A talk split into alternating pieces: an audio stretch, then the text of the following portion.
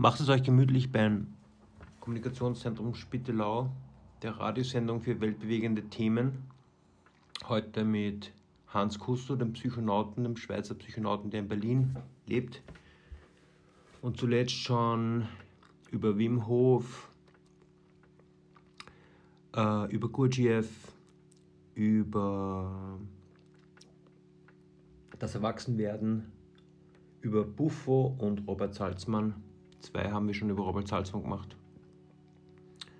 Und in Zukunft über Jess Albro haben wir geplant, ein Brite, der über Persönlichkeit schreibt und spricht und eben wie Persönlichkeit eigentlich nur eine Art ist, die Realität wahrzunehmen. Und möglicherweise mit Clemens Arbeit, dem Biologen. Aber jetzt mal zu Hans Kusto. Du hast den schon lange gekannt, gell? Ja, grüß euch. Ähm, den Hans Kusto kenne ich äh, von seinen Schriften schon sehr, sehr lange. Ich habe über sein Werk, die kosmische Oktave, äh, viel gelesen, schon in meiner Jugendzeit. Und habe mir dann später, als ich äh, begonnen habe, mit Substanzen zu experimentieren, äh, seine Schriften gelesen über Konsum, Risiko, Mischkonsum, eigentlich ganz viel Wissen schon angeeignet. Und Hans Kusto ist für mich quasi wie so ein Großvater der Psychonautik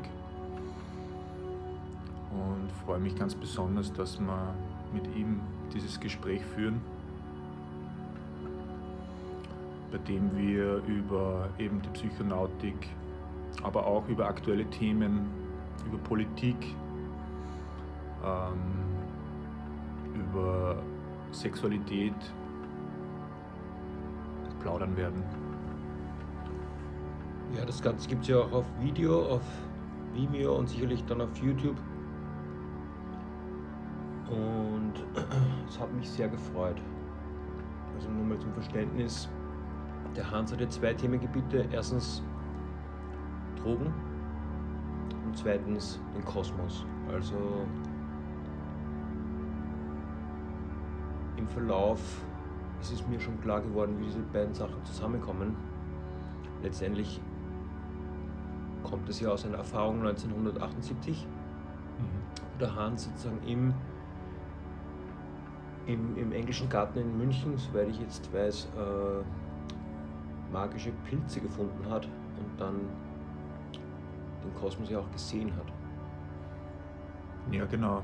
Also, was Hans Kusto äh, dabei gesehen hat, sind eben kosmische Zusammenhänge von Planetenbewegungen, die über die Musiktheorie, die er auch studiert hat, verknüpft mit dem Erleben im Hörbereich, aber auch äh, den Mikrokosmos, der ja auch äh, in seiner Basis ja Schwingungen sind im Endeffekt, wo man im, im Labor die Frequenzen darstellen kann und über die sogenannte kosmische Oktave dann gleichsam eines Maßstabes in den Hörbereich oder in den Rhythmenbereich transponieren kann, um das sozusagen erfahrbar und erlebbar zu machen, was im Mikrokosmos und auch im Makrokosmos so unser Leben bestimmt.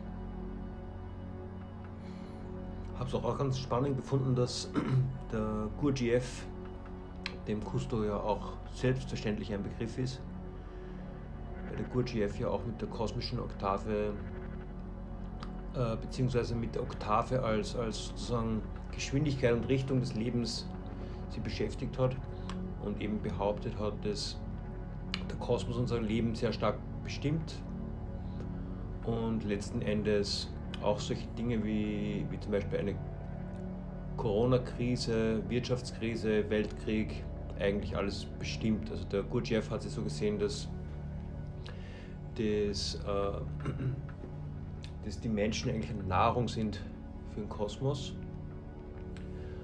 Und er glaubte nicht, dass sozusagen die die wichtigsten Menschen in der Welt die Welt auch wirklich lenken.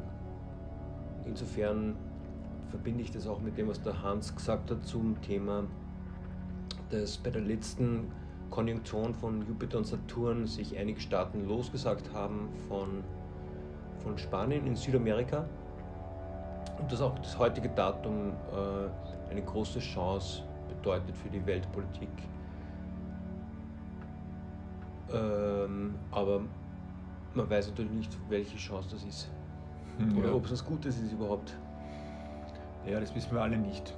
Aber ich glaube schon, dass sozusagen auch, auch die planetare Angelegenheit sehr viel Einfluss hat auf die Menschen. Nicht nur die Sonne und der Mond, und sowieso Tag und Nacht, sondern viele übergeordnete Prozesse, logischerweise einfach viel größere Himmelskörper. Mhm. Ja, also ein Prozess, der da stattfindet, ist ja auch, dass wir diesen Podcast da haben. Und ich wollte dich einmal fragen, was, warum du eigentlich den Podcast machst. Ja, das, das, ähm, das, das habe ich mir in letzter Zeit einiges überlegt, weil es ist ja irgendwie so, wir, wir machen da voll einen riesen Podcast eigentlich, äh, vor den großen Aufwand, fahren voll weit herum auf der Welt und, und, und machen voll die geilen Grafiken, also du. Und dann gibt es halt ein Like und das, das kommt dann eh von mir selbst. also es ist mir schon so vorkommen, als wäre es so ein, ein Schrei nach Geltung, so ein Geltungsdrang. Und das möchte ich eigentlich bejahen. Also das ist ja eh ein Geltungsdrang. Mhm. Und ich will ja auch diese Relevanz. Nur ich will jetzt nicht die Relevanz nur um seiner selbst willen, sondern einfach nur um diesen Selbstausdruck, der halt in mir vorhanden ist, einfach sozusagen zu materialisieren. Und somit fungiert das auch als ein, als ein Tagebuch, quasi ein öffentliches Tagebuch. Und ich freue mich recht, dass wir da machen eigentlich. Obwohl jetzt eigentlich von der Reichweite oder von sonst irgendwas eigentlich da nichts weitergeht. Ganz im Gegenteil, ich habe jetzt geschaut, wir sind runtergefallen auf 137 von 138 Likes. Ah. Ja, da haben wir wahrscheinlich irgendwen vercremt. Mit unserer Plattenform. ja, nichtsdestotrotz würde ich sagen, dass wir einfach da weitermachen und das Ganze materialisieren, was da so im Geist vorgeht bei uns. Und ich wünsche euch jetzt schon einmal viel Vergnügen bei dem Gespräch, das wir jetzt führen, angefangen mit psychedelischen Substanzen.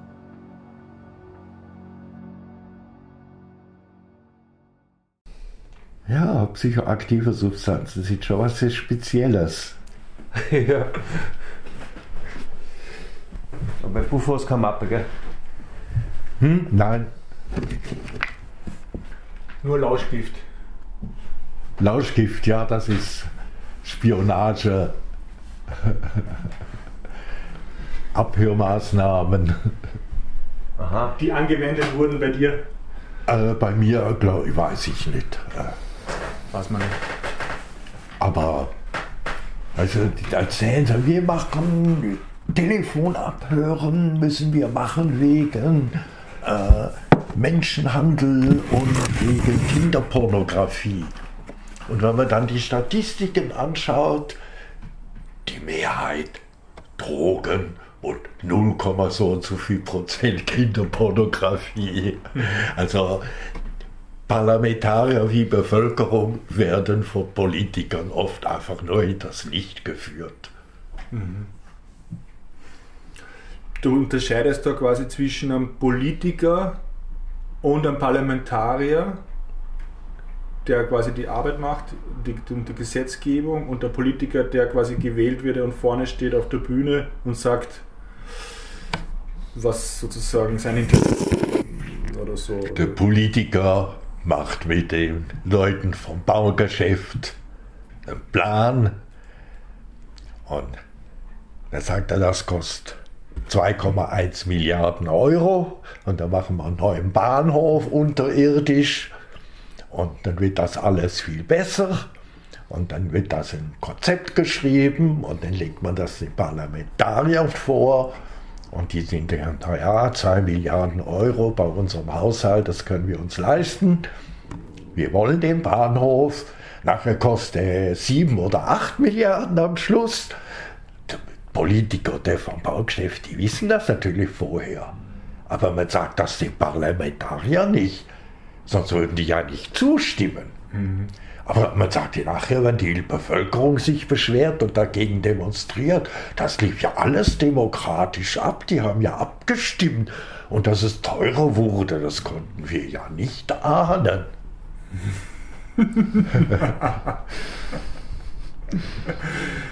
ja. In Berlin kennt man das gut. Da gibt es so einen Flughafen südlich von Berlin. Die Geschichte kennen wir gut, ja.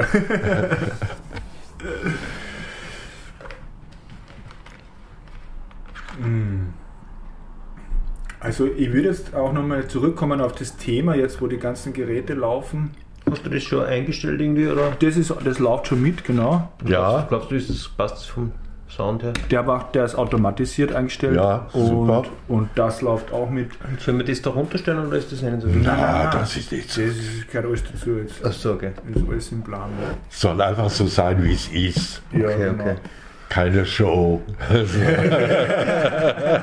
dann entspannen wir jetzt. Ja, klar. Inhale, Exhale steht ja schon drauf. Ja, genau. Also als Aussiehänger. Ich habe auch da das Ding und so. Du, die erste Frage überhaupt, die haben wir nämlich jetzt zum Schluss uns noch äh, ausgedacht, war, ziehst du dir, Cousteau, äh, zu bestimmten Anlässen farblich abgestimmt etwas an, angewandt? Ja, ganz sicher. Nicht nur farblich, sondern auch mit dem Spruch auf dem Shirt.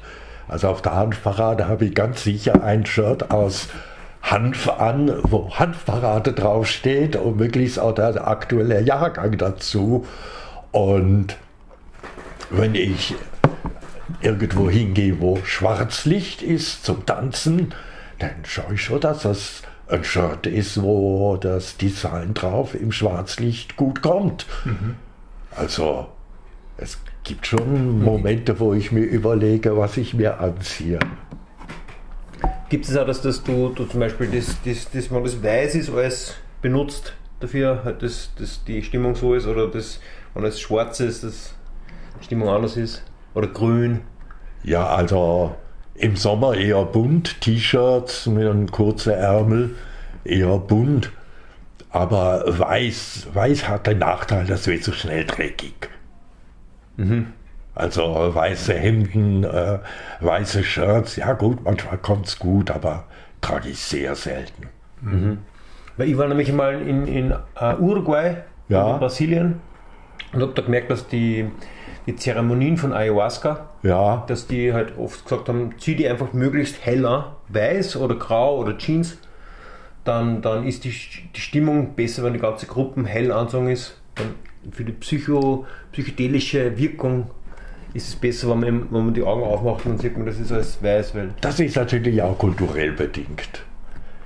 Also äh, gut, hier in Europa ist man sich gewohnt, dass äh, je offizieller jemand auftritt, umso eher sieht er aus wie ein Pinguin. Ein weißes Hemd, eine blaue oder dunkelrote Krawatte und ein dunkler Anzug. Also das ist, die sehen ja alle gleich aus. Und in Südamerika traditionell hat man noch wesentlich buntere Trachten. Mhm. Und also das Farbliche, wenn ich auf einem Open Air bin, so so, da freue ich mich auch, wenn die Leute schön bunt angezogen sind und in der Stadt spielt es nicht so eine Rolle, vor allem im Winter nicht. Also das ist eh grau alles. Mhm. Ich habe mir gedacht, dass, das, dass du die, äh, du hast doch, ich bin leider kein Experte für das Schaffen, das ist, das ist der Experte, ja. ich bin quasi der, der unschuldige Zu, Zuhörer und ich mir gedacht, dass du die kosmische Oktave auch die Farben zugeordnet hast. Ja, also klar, wenn man sich dynamisieren will, dann kann man was Oranges anziehen und das wirkt dynamisierend auch auf andere Also so im Red Light District äh, mhm. ist, ja klar, die rote Beleuchtung, die animiert. Ne? Das hat man auch wissenschaftlich untersucht, dass also verschiedene Farben unterschiedliche Wirkungen haben auf die Menschen. Ja. Ja. Kennst du die Geschichte vielleicht, dass, dass im amerikanischen Football äh, rosa verboten worden ist, weil nämlich man hat äh, festgestellt, dass die Teams, äh, die auswärts kommen zu den Spielen, die wurden immer in, in, in rosane Garderoben gesetzt und das hemmt die Aggression und macht ruhig. Und dadurch haben die halt schlechtere, Ergebnis. schlechtere Ergebnisse geliefert. Äh, deswegen hat, hat, der amerikanische Fußballverband gesagt, das, das darf nicht mehr sein, man darf das nicht mehr rosa machen. Echt? Die haben das sozusagen. also mehrere haben das absichtlich in rosa gemacht, die ganze Garderobe. Damit man so ein bisschen damit die, damit die Spieler einfach nicht so gehypt sind. Ne? Aggression und so, ja. Und ja Durchsetzungskraft. Gelb-Orange wäre besser gekommen. Was passiert denn da? Ja, das dynamisiert. Ja, ja, sicher. Die machen das ja absichtlich für das Auswärtsteam. Ja, ja, klar, ja. klar. Habe ich schon verstanden. Gelb-Orange, okay. Mhm. Deswegen, deswegen sind die Buddhisten immer orange gezogen. Ja, Wachsein ist alles, heißt ja für den Buddhisten. Wahnsinn. Mhm. Mhm. Ich mir dachte, das Orange auch so beruhigt, aber das. Nee, Orange, also ich meine, die, die Sadhus, die, die Mönche, die laufen viel in, äh, in Orange rum. Und das macht wach. Und das ist, das ist altbuddhistisches Know-how. Das ergibt Sinn, ja. ja die, die Katholiken, die laufen in Dunkel und in Violett rum. Ne? Das ist halt so, so esoterisch, magisch, mystisch. Mhm. Was machen mit dem Violett?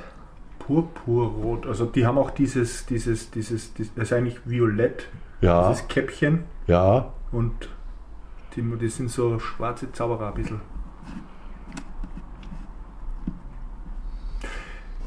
Und die ein, ein Clubbetreiber in Wien, der Stietz, das ist ein Oberösterreicher, der in Wien so einen Club betreibt.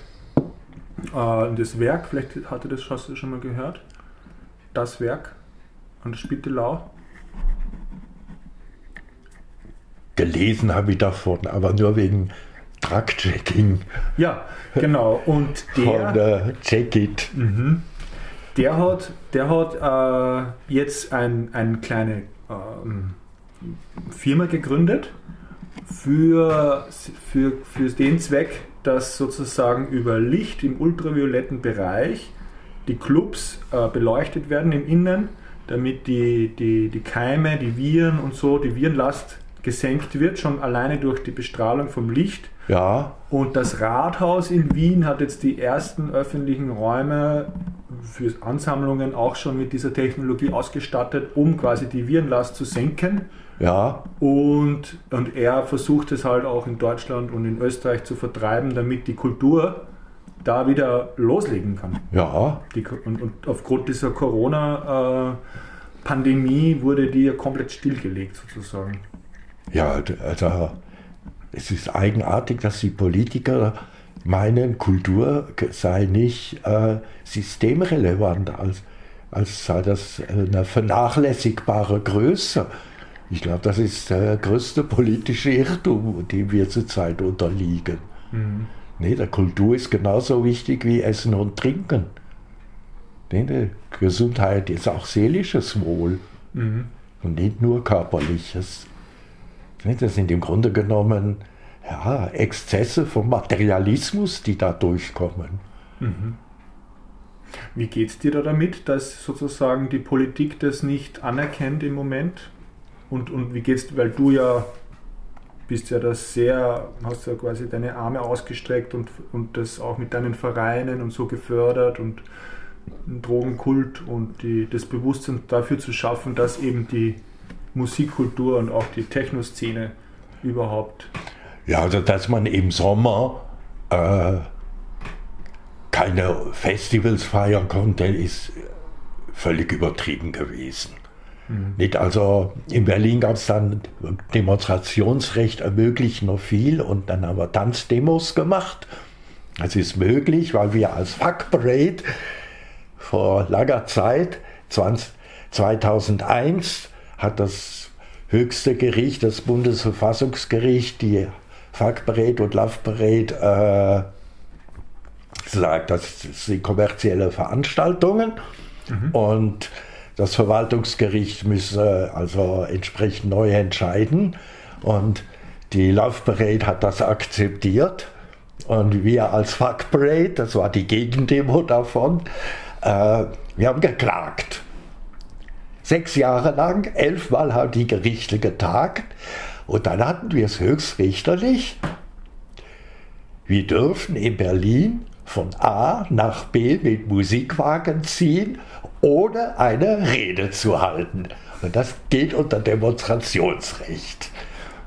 Und das war also ein Urteil, das häufig in späteren Urteilen wieder zitiert wurde, das höchstrichterlich, nicht Bundesverwaltungsgericht. Und deswegen konnte man diesen Sommer Tanzdemos machen. Und die Auflagen zwischen der Versammlungsbehörde und den Demos im äh, Freien, in Parks, da wurde eine Anlage aufgestellt. Und damit die Leute sich nicht zu dicht kommen, war die Verpflichtung, dass man alle halbe Stunde bis alle Stunde ein Turnaround macht. Das heißt, der DJ hat zur Musik, wie, wie beim Rappen, reingesagt und die Arme ausstrecken und einmal um die Achse. Wusch. Und alle Leute haben sich gedreht und dann hat ja jeder gesehen, ob er genug Platz um sich hat, ohne die anderen zu berühren. Geil. Und das war die Auflage, also keine Masken und all den Schnickschnack. Mhm. Und ja, das sind gut, das waren nicht Riesenpartys, aber 4, 5, 600 Leute. Und Demos werden von der Polizei bewacht und die saßen da auf einer Parkbank und haben zugeguckt, wie die Leute tanzen. Und da muss ich sagen, also da ist, sagen wir, die, die Polizei vernünftiger als die Politik. Auch in anderen Punkten habe ich das so festgestellt. Und ich kann mich erinnern, da im, im Treptower Park, da hat die Polizei gesagt, äh, guckt jetzt genau auf die Abstände, die vom RBB, so heißt hier der örtliche Fernseh- und Rundfunk, Radio Berlin-Brandenburg, mhm. die sind hier am Filmen und die machen uns immer die Hölle heiß. Ist ja geil. Das heißt, die Polizei war schon quasi im Mitgefühl der Gesellschaft und die hat gemeint, hey, jetzt passen wir mal kurz auf, weil die Medien das auch oft verzerren oder meinst du das damit? Oder ja, genau. Dass die das dann sozusagen punktuell bestrahlen, also aufnehmen und sagen, ah, können wir wieder was aufbauschen, anklicken und Zahlen generieren? Ja, die Medien sind momentan Katastrophe. Mhm. Also die großen Massenmedien. Zum Glück gibt es ja noch andere Kanäle. Mhm die nennt man.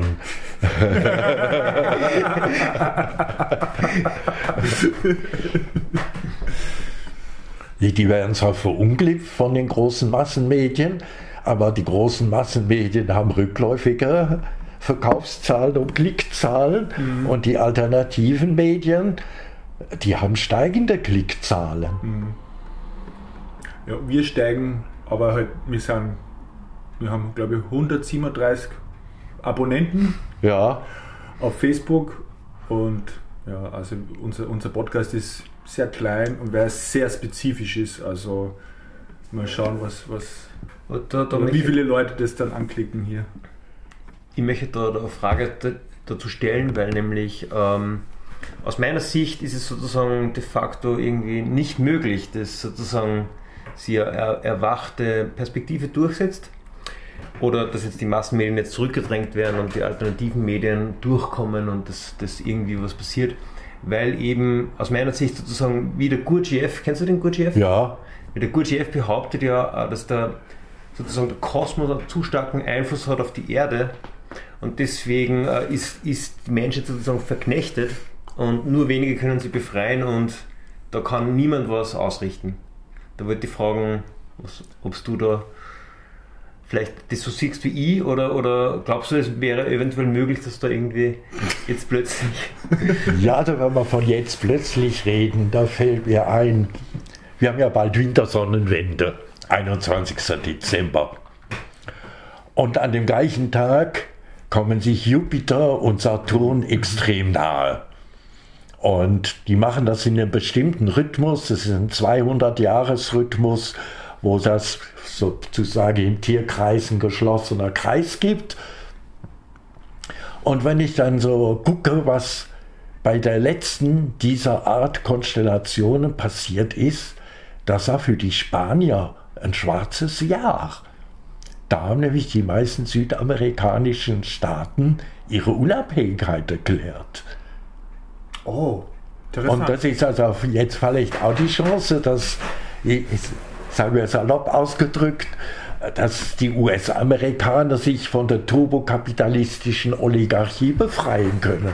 Also welche, welche Konstellation meinst du da? Also Jupiter und Saturn am gleichen Platz am Himmel. Also das war quasi vor, das sagst du dann vor, vor wenigen hundert Jahren, oder?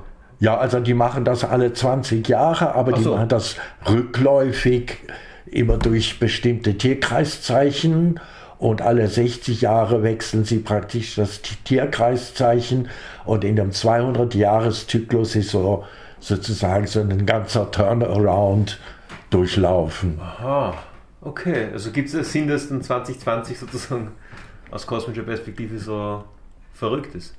Ja, also dieser Tag, denke ich, äh, kann schon Überraschungen bringen. Also ich bin gespannt, ob da an astrologischen Weisheiten, wie viel da wahr ist. Aber ist halt Funken Hoffnung. Ich habe auch schon an den Tag gedacht, ehrlich gesagt. 21. Dezember 2020 ist das. Also bald. ja, heute ist der, was ist heute für Datum überhaupt?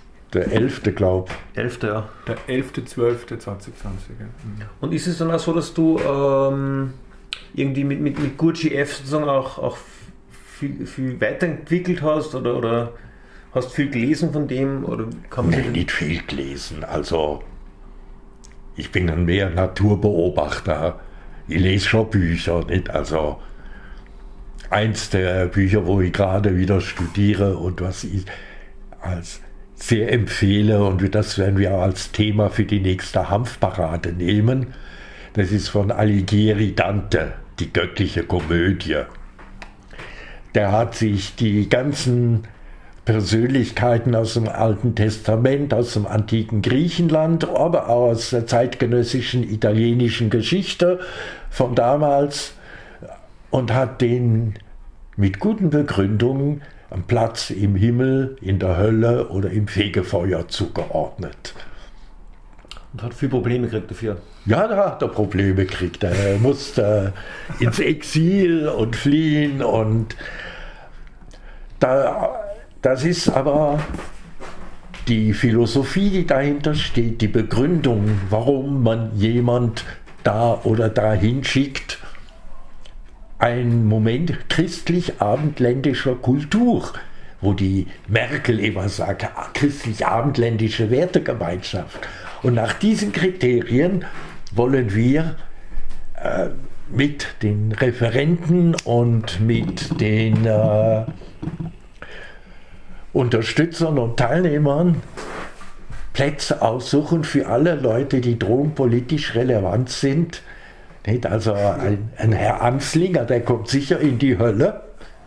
Nicht? Der hat ja in den USA praktisch den War on Drugs aufgebaut. Und ein Herr Duerte aus den Philippinen, der kommt auch in die Hölle, weil der hat so viele Menschen auf dem Gewissen. Und ja, hier die Regierung, ich habe noch nie gehört, hier, dass ein EU-Land gegen die Philippinen wegen Verletzung der Menschenrechte Sanktionen angekündigt hätte. Das ist denen völlig egal, wenn es um Drogen geht. Wahnsinn eigentlich, oder? Ja. Aber es gibt auch Leute, die kann man in den Himmel stecken. Nicht also, Mujica vielleicht?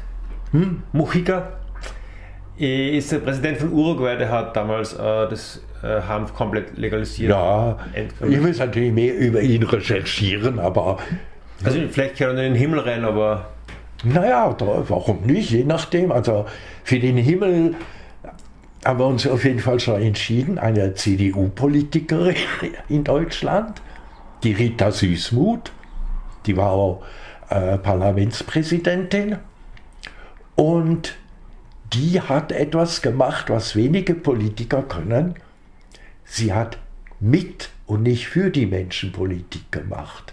Sie hat in Deutschland die ganzen Selbsthilfegruppen in den 80er Jahren aus der Schwulenszene wegen AIDS kontaktiert und hat das AIDS-Hilfesystem hier aufgebaut und hat genau gesehen, man muss mit den Leuten arbeiten, denen das Nötigste geben, ein Büro, eine Bürokraft, die Kommunikationskosten, also Telefon und Porto und Druckkosten. So kann man die unterstützen, weil das sind ja alles engagierte Leute, die schon Selbsthilfegruppen gemacht haben. Und so hat sie dieses System aufgebaut und die Daten haben gezeigt, Deutschland ist gut damit gefahren. Ich habe da in den 80er Jahren ich in Amsterdam gelebt und es war, äh, haben wir da lang diskutiert, so mit holländischen Spezialisten. So, ich habe da mit, mit einem Arzt in Holland zusammengelebt und sagt man Safe Sex oder Safer Sex? Was ist besser? Und in Holland haben sie Safe Sex gemacht Neuken, also niedrigen, und in Deutschland haben sich für Safer Sex Risikomanagement. Mhm. Es ist sicherer, aber ganz sicher ist es nie, aber mhm. sicherer. Also, also da gingen richtig lange Diskussionen.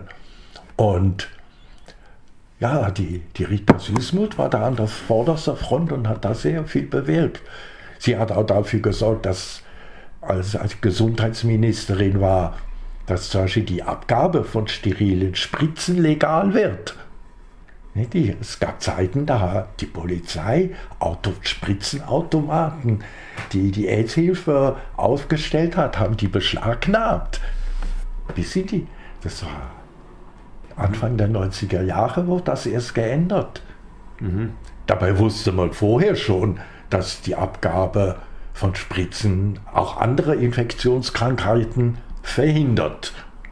Aber das war dem fundamentalistischen Prohibitionisten völlig egal. Und, und, aber österreichische Politiker kommen in den Himmel, oder? Die kenne ich zu wenig. Mhm. Also ich sage euch eins, ihr kommt nicht in den Himmel. Das ist Söderplätze da drüben. In Österreich. Weil Österreich ist ja die Drogenpolitik, äh, also die, die, die, die tut ja glaube ich Öster äh, Deutschland sowieso nur imitieren und es steht für mich also wirklich unverständlicherweise sogar die Grünen äh, tun nicht einmal das Thema angreifen. So seht ihr, oder? Wie es angegriffen?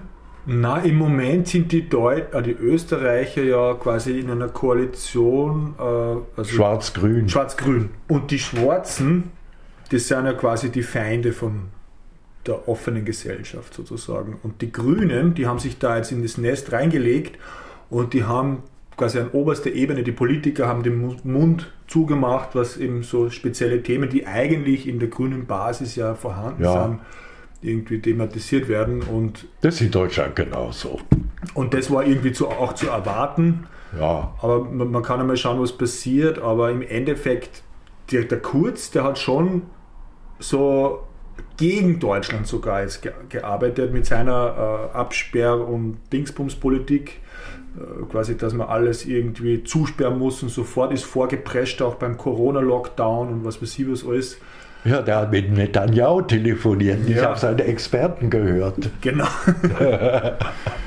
ja, und dann hat es uns sehr eingeschissen, ne? weil dann sind wir, wir, sind, wir waren die weltweit höchste Sterberate in Österreich von den Corona-Toten. Ja? Ja. Eine Zeit lang jetzt im Spätherbst. Oder Frühherbst oder Herbst auf jeden Fall. Aber ist es bei dir so, dass, dass, dass du, äh, wenn du jetzt das regeln könntest, würdest du dann gewisse Drogen auch verbieten oder würdest du alle erlauben? Ich würde alle erlauben. Das Verbieten bringt gar nichts. Und wie würdest du die, das managen sozusagen, was da in der Fachgeschäfte. Nicht? Also so wie ein Apotheker. Ich denke, dass Leute, die ein Drogenfachgeschäft führen, sollten ein Studium absolvieren, halt nicht nur pharmazeutisches Wissen, sondern auch psychologisches Wissen haben, etwas von Kognition verstehen, von Wahrnehmung, von Selbstfindung, weil es geht ja nicht nur um die Substanz, es geht ja auch um die Rahmenbedingungen. Nicht? Wie Leary sagt, Set und Setting. Mhm. Das ist die Befindlichkeit und die Erwartungshaltung der Person und die Rahmenbedingungen, in denen man die Droge nimmt, äh, sind genauso wichtig wie die Substanzen. Und darüber muss jemand wirklich Bescheid wissen. Man kann nicht sagen unbedingt, die Droge ist gut oder die Droge ist schlecht, sondern die eine Droge ist für eine bestimmte Situation gut und die andere für eine andere Situation. Das ist wie ein Werkzeug. Also würdest du sozusagen so glauben, dass in diesem Fachgeschäft dann manchmal der Verkäufer sagt, ich verkaufe dir nichts? Äh, ist, es, ist es offene Transaktion? Also in bestimmten Fällen ist, mag das sicher vernünftig sein, dass er nichts verkauft, aber im Allgemeinen ist es so, dass er einfach die Leute berät. Ich meine, die Leute wollen sich ja nicht selbst schaden. Nicht, äh, nicht immer. Also es, es, gibt ja Leute, die wollen ja das, das Leben abschneiden ja. und sich umbringen. Und da gibt es heute um 16 Uhr die Verkündung äh, vom Verfassungsgerichtshof in Österreich, ob das jetzt erlaubt wird oder nicht, dass man ihm hilft. Aber nur, das war jetzt nur, das ist mir gerade eingefallen. Sterbehilfe. Ja. Und ja. da könnte man ja dann sagen, ja gut, ich meine, wenn du dich wirklich umbringen willst, ja dann nimm was anderes, ist gescheiter. Ne? Ja. Sich lieber von jemand helfen lassen, als sich vor den Zug schmeißen und dem Lokführer einen Schock versetzen. Oder qualvoll sterben müssen, weil man einfach nicht das Wissen hat, wie es funktioniert. Ja, ja. Also das würde, ich dann, wenn ich jetzt der Apotheker wäre, der die ja. Substanzen hergibt, würde ich sagen, also mit den Tabletten, da tust du nicht dasselbe weh. Ja, ich meine, in Österreich heißt es ja Suchtmittelgesetz oder Suchtgiftgesetz. SB Suchtgift oder S Suchtmittel. Suchtmittel, glaube ich. Suchtmittel, ja. SMG, ja. SMG, ja. Ja, Suchtmittelgesetz. Mhm. Nicht, äh, Drogen sind kein Mittel zur Sucht. Mhm. Wer nimmt schon, ne, nicht, äh, ein Mittel ist etwas, was man nimmt für einen bestimmten Zweck. Und der Begriff Suchtmittel ist einfach völlig daneben, weil kaum jemand nimmt Drogen, weil er süchtig werden will. Sondern man nimmt Ecstasy, weil man vielleicht tiefere Gefühle empfinden will. Man nimmt LSD, weil man hinter die Kulissen schauen will. Oder man nimmt Zauberpilze, weil man den Einklang mit der Natur mehr erleben will. Aber nicht um süchtig zu werden. Also schon allein der Begriff Betäubungsmittel mhm. ist äh, oder Suchtmittel. Jetzt in Deutschland heißt es Betäubungsmittel, nicht? Betäubungsmittel sind Anästhetika. Wenn ich LSD nehme, will ich mich nicht betäuben, sondern ich will mehr wahrnehmen.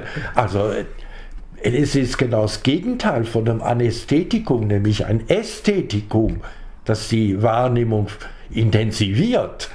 Also daran merkt man einfach schon nur an den Begriffsbestimmungen der Gesetze, dass diejenigen, die diese Gesetze machen, keine Ahnung von der Materie haben. Ja, ist mir schon aufgefallen. Also der Michi hat zu mir gesagt, dass, dass in deinen Schriften sozusagen rauskommt, dass, dass, dass da Moleküle sozusagen verboten werden und dadurch andere Mo Moleküle verstärkt. Also zum Beispiel Alkohol ist ja sehr stark verbreitet in der Gesellschaft. Ja. Oder Kaffee. Ja. Die sind nicht ganz stark verstärkte. Kaffee ist die meist konsumierte Droge weltweit. Koffein. Die Welt ist gespeedet von Koffein. Und da braucht man Alkohol, um, um sich zu beruhigen. So funktioniert die Gesellschaft. Dann gibt es Drogenbeauftragte wie jetzt die Frau Ludwig und vorher die Marlene Mortler, die erzählen was von drogenfreien Gesellschaft. Ja, wo gibt es sowas? Was? Die hat es so gemeint oder gesagt oder wie, wie was, was passiert da? Nee, also die, die sagen ja, Abstinenz und drogenfreie Gesellschaft sei das Ziel der Drogenpolitik. Nicht? Und da sagen die bei einer Tasse Kaffee. Boah. Völlig crazy. Ja, genauso, ich kenne Drogenberater, die sagen, ja, wir sind ja akzeptierend, aber Drogenmischkonsum, das ist gar nicht gut. Mhm. Segi, Momente mal.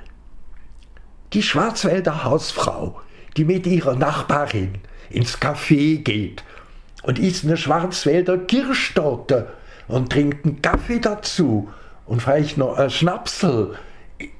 Das ist Drogenmischkonsum. Und dann raucht die noch Zigarette.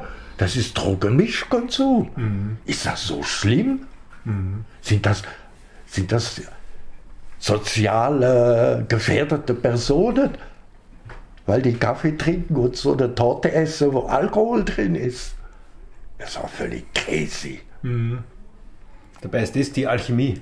Das Mischen. Das richtige Mischen. Ja. Ja, ja. Gute Mischung. Candy Flip habe ich immer gern gemacht. Ja. Ich habe ein Buch gemacht, das heißt Drogenmischkonsum. Das Wichtigste in Kürze zu den gängigsten Partydrogen. Und innen drin hat es dann noch ein paar Untertitel. Und der erste Untertitel heißt Genussoptimierung. Wo ich dann so auf einer Buchmesse bin, das wie die Leute nehmen das Buch in die Hand und blättern. Und ich weiß ja genau, wenn sie auf der Seite kommen, wo die Untertitel drin stehen. Und dann der Gesichtsausdruck. Genau in dem Moment verrät mir so viel, ja. wie die über Drogen denken. Der merkst, oh, ein Lächeln und die blättern weiter, gucken andere und andere.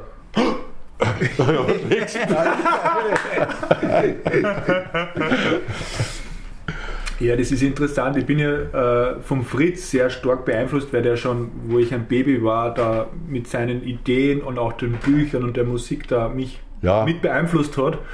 Und ich habe deine Schriften ja schon quasi in meiner Teenagerzeit noch vorher gelesen. Ja. Und ich habe immer alles genau recherchiert auch dann und alles und so und habe dann immer festgestellt, quasi, dass das halt mein Weg ist, den ich mir selber zusammenbastelt mit dem, was ich mache. Und da bin ich da wirklich auch dankbar, das möchte ich jetzt einmal so offiziell auch sagen, dass du das alles so verschriftlicht hast und aufgeschrieben hast, weil für mich ist das, mir das ein Weg, es ist nicht ein Weg, aber mir hat, die, hat es die Möglichkeit gegeben, dass ich mir einfach alles anschaue, was da ist und nicht unbedingt auf die, auf die gesellschaftlich äh, etablierte Meinung höre oder Regelung, weil ich halt entdeckt habe, so quasi, weil bevor ich meinen ersten Joint gekauft habe, habe ich mich noch nicht wirklich damit beschäftigt. Aber dann habe ich halt gemerkt, so, oh, da passiert was. Und ich kann mich dann informieren und weiß ganz genau, mit welchen Substanzen ich dann wie und wo hinkomme eigentlich mit ja. dem Geist. Ne? Und im Körper auch zusätzlich dann. Also das hat mich sehr, sehr beeindruckt auch, dass du das so, so schön beschreibst immer und so. Ja, Wissen ist wichtig. Man muss wissen, was man tut. Man muss die Substanzen kennen, muss ihre Wirkungen kennen. Und wer Angst davor hat, sollte es bleiben lassen. Und wer damit arbeiten will und das für, ja, wie, wie ein Biologe ein Mikroskop braucht oder ein Astronom ein Teleskop, ist das, sind das Blicke nach innen, gerade Ayahuasca zum Beispiel. Ich meine, das ist ein Therapeutikum eigentlich. Es gibt viele Leute, die sagen, das hat ihnen so viel gezeigt. Oder Zauberpilze. Jetzt kommt ja die Medizin langsam auch wieder drauf, dass das eigentlich auch Medikamente sind mhm. für die Gesundheit. Aber es sind eben nicht nur Medikamente. Die hohen Priester der Medizin, die wollen ja alles, die sind so wie die Pharisäer früher im Tempel. Nur wir und sonst niemand. Mhm. Aber ich sehe den Menschen als Individuum an. Nicht? Das ist nichts zwischen dem Kosmos und mir. Mhm. Ich bin Teil von dem Kosmos. Und ich kann den Kosmos mit meiner Art des Lebens füllen und kann dazu beitragen, dass es ein bisschen netter oder ein bisschen weniger nett im Kosmos ist.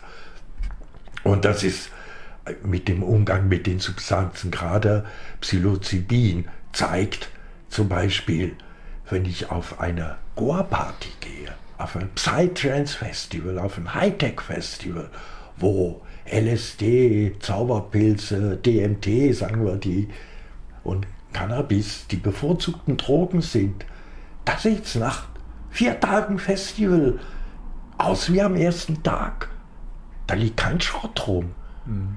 Da wird viel Wert auf Optik gelegt, auf das Ambiente. Aber wenn ich auf ein Volksfest gehe, wo es irgendwie äh, Schweinshaxen gibt und jede Menge Bier und Schnaps. Wie es da aussieht nach einem Tag. Da muss mir niemand erzählen, das eine schadet und das andere nützt. Mhm. In dem Sinn, sondern die einen haben mehr einen Bezug zu ihrer Umwelt und zur Natur als die anderen. Und das ist auch mit Kultur und Drogen abhängig. Mhm. Absolut, ja. Wie ist denn deine eigene Beziehung zum Alkohol? Ja, früher habe ich, sagen wir, mehr Alkohol getrunken als heute. Einen guten Wein zum Essen, finde ich, passt hervorragend.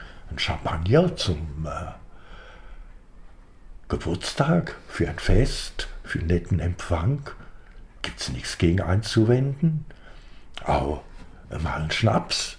Nicht?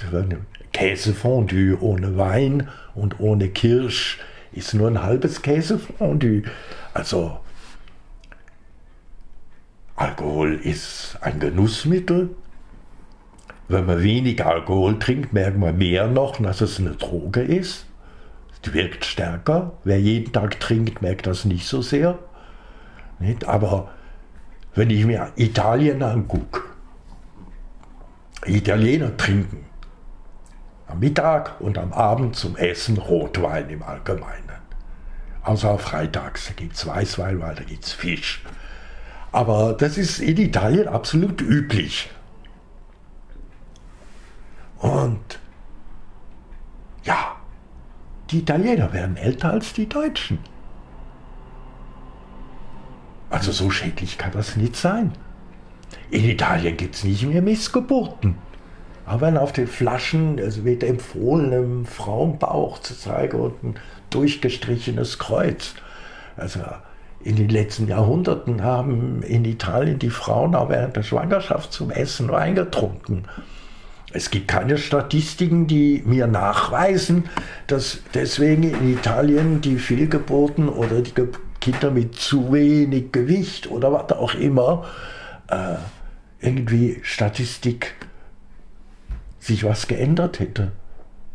Aber Exzess oder so ist eigentlich für die nicht relevant, oder? Exzess von Alkohol? Exzess gibt es überall.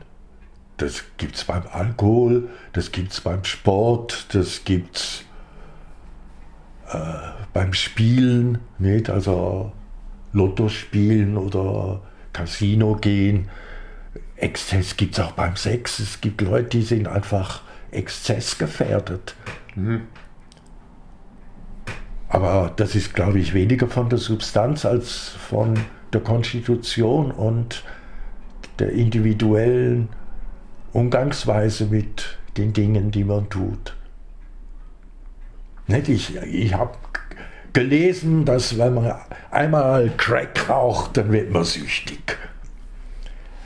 Aber bevor ich das gelesen habe, da war ich halt in Amsterdam bei Surinamis und die öfters mal bei denen eingeladen, gepflegter Haushalt, konnten sehr gut kochen und die haben halt nach dem Essen gebäst. So wie in Italien halt ein, ein Espresso trinkt. ja, da trinkt man Espresso und einen Grappa und die haben halt gebäst und Tee getrunken nach dem Essen. Deswegen hatte ich aber danach nie das Gefühl, ich müsse das unbedingt haben oder das ist das nettes Erlebnis. Ja, aber deswegen, dass ich jetzt in der Folge irgendwie süchtig geworden wäre oder ein Riesenverlangen danach gehabt hätte, war überhaupt nicht der Fall.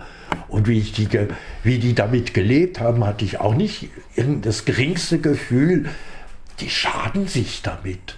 Das waren aufgeweckte, freundliche, gastfreundliche Leute, die überhaupt nicht den Eindruck gemacht haben, sie seien irgendwie runtergekommen oder hätten irgendwelche Defizite, sondern ganz normale Leute. Mhm. Mhm. Das ist bei den Drogen, glaube ich, spielt das sicher auch eine gewisse Rolle. In der Medizin kennt man ja den Placebo-Effekt. Dass also, wenn man den Leuten kein Medikament gibt, sondern ein, ein wirkungloses, genauso aussehendes Präparat, dass sie trotzdem eine Heilung verspüren können. Ja. Aber man muss bedenken, es gibt genauso den Nocebo-Effekt.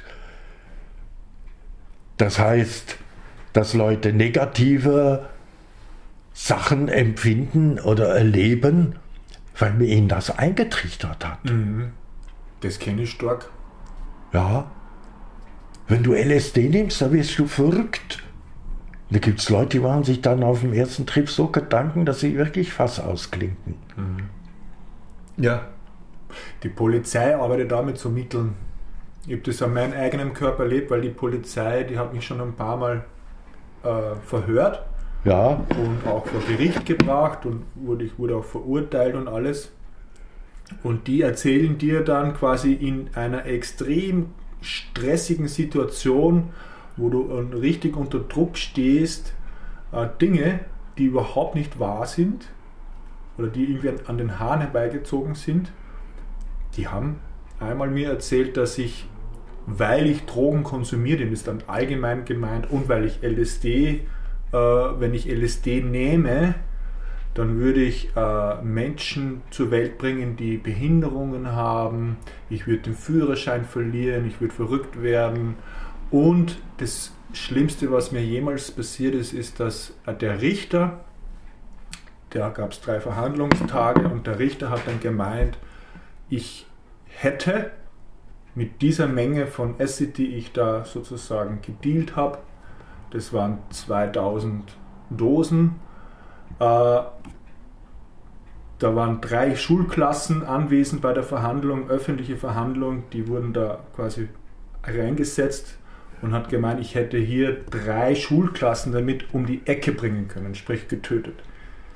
Und, und ich natürlich als Mensch, der zwar ein gewisses Wissen hat, ja. aber auch sehr experimentierfreudig ist, dann kommen diese Gedanken oder diese, diese Beeinflussungen eben als Nocebo-Effekt sozusagen dann in meine Sphäre und ich muss damit umgehen lernen und habe dann Riesenprobleme bekommen und hatte dann zwei Jahre lang oder jetzt ist drei Jahre lang arge Paranoia, richtig krankhaft Paranoia und Angstzustände und musste oder habe mich dann freiwillig beim Dialogverein in Wien der ist von der Stadt Wien gesponsert, ich habe nichts gezahlt, äh, dann in die Therapie begeben, in eine Gesprächstherapie mit einer Psychiaterin. Und die haben dann einfach geschaut, dass ich wieder stabil werde und dass ich wieder äh, angstfrei werde und dass ich wieder quasi einfach offen werden kann.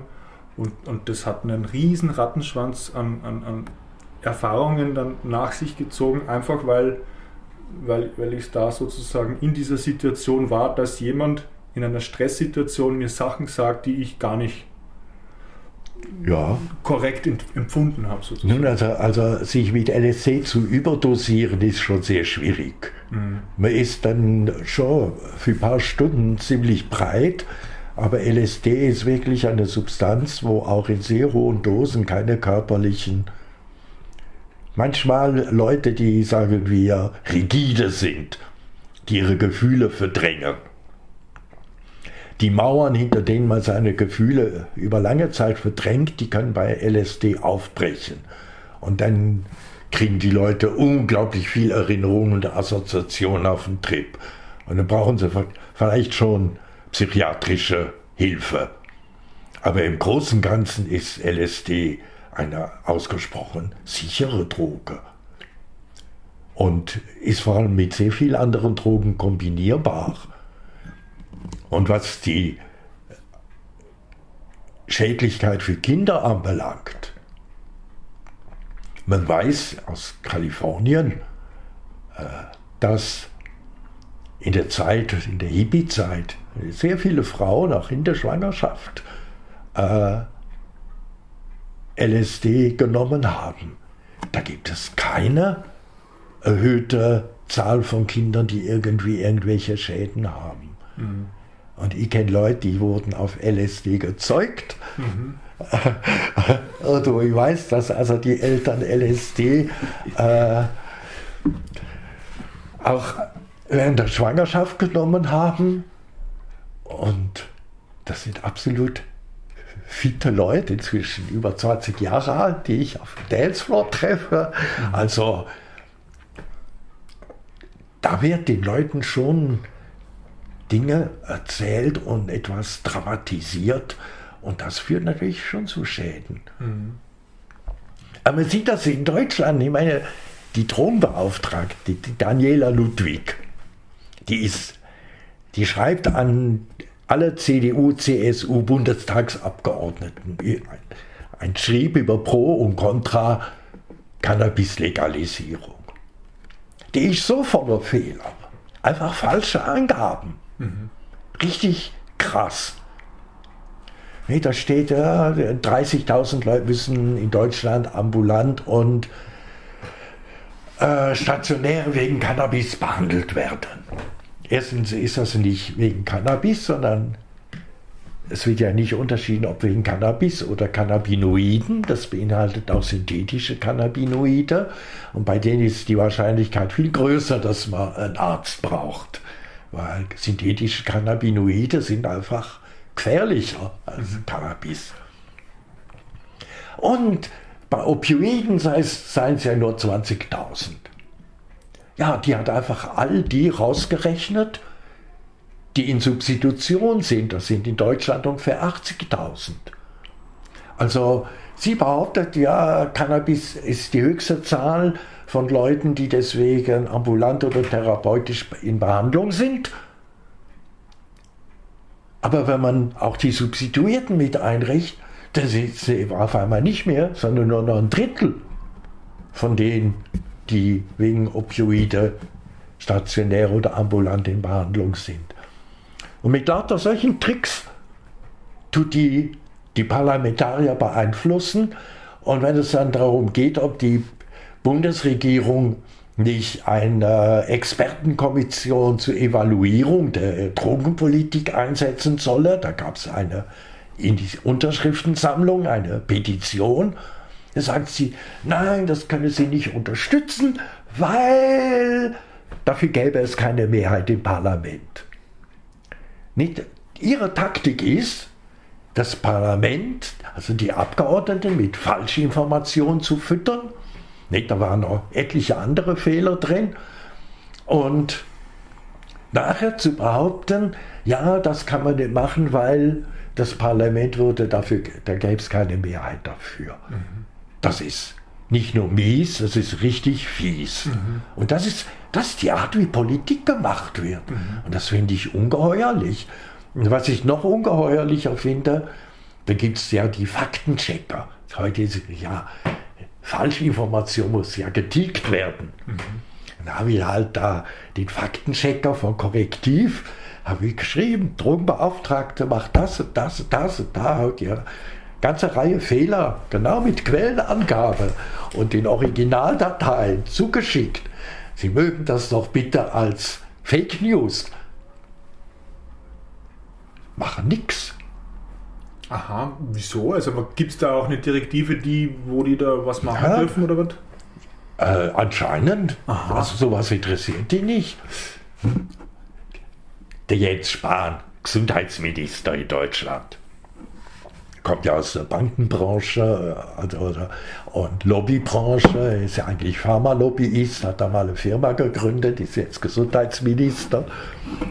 Und der hat mal in einem Interview für Zeitungen und Fernsehen, ja, Deutschland das zweitälteste Land nach Japan.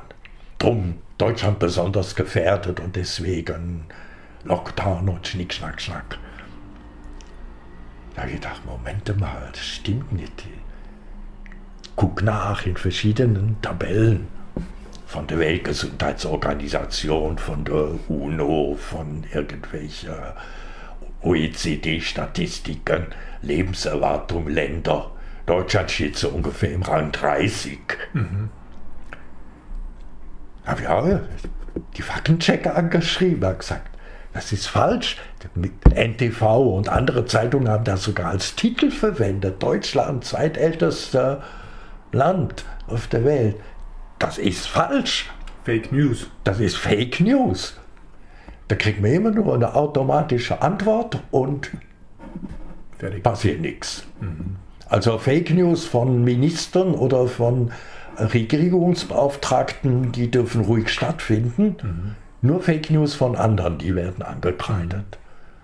Da habe ich vielleicht nochmal eine Frage jetzt speziell an dich, weil das ist ja auch ein heikles Thema, speziell jetzt in Berlin, wo wir, das, wo wir jetzt herkommen sind. Da gab es ja auch im Vorfeld bei unserer Herfahrt so quasi die, die Warnungen der Freunde und Bekannte, ja, passt auf in Berlin, da ist ganz schlimm mit dem Corona und was weiß ich. Und, äh, und natürlich hat man in den Medien viel, viel erfahren von den Querdenker-Demos und wie die Polizei sozusagen da selektiv Repressalien durchführt. Ja. Das ist jetzt so ein bisschen ein Schwenk, aber der, da würde die, das würde mich wirklich interessieren, was du sozusagen da denkst oder was du beobachtest eigentlich, äh, was da passiert. Weil das ist ein ganz ein, ein Thema, wo ich mir denke, so, da kitzeln schon meine Fingerspitzen. Was passiert da? Was ist also, das? Also zu, zur ersten Kommentar. Ihr seid gerade durch Bayern gefahren. In Bayern ist die äh, Anzahl der Menschen, ich sage nicht Infektionsrate, weil der PCR-Test zeigt ja keine Infektion an, sondern nur einen Kontakt mit dem Virus. Infektion heißt ja, dass ein Bakterium oder ein Virus sich im Körper vermehren kann. Zündungsherd. Ja, das ist also da, die ganzen Begrifflichkeiten, die da verwendet werden, sind ein bisschen eigenartig bis befremdlich. Aber nur zum eigentlichen Thema. Ich war am 29. August auf dieser Demo. Und erst sollte die durch Berlin laufen, aber die hat die Polizei nicht laufen lassen. Aber die alle Seitenstraßen abgesperrt. Das heißt, die Demonstranten waren in einer Straße eingesperrt und die hinten, die sind schon langsam vorgelaufen, sodass sie zu dicht gedrängt standen, aber konnten seitlich nicht raus. Da haben sie sich alle hingesetzt. Damit haben die, hat die Polizei nicht gerechnet, weil lauter Leute, die sitzen, da kann man nicht mit dem Wasserwerfer die zum Aufstehen zwingen.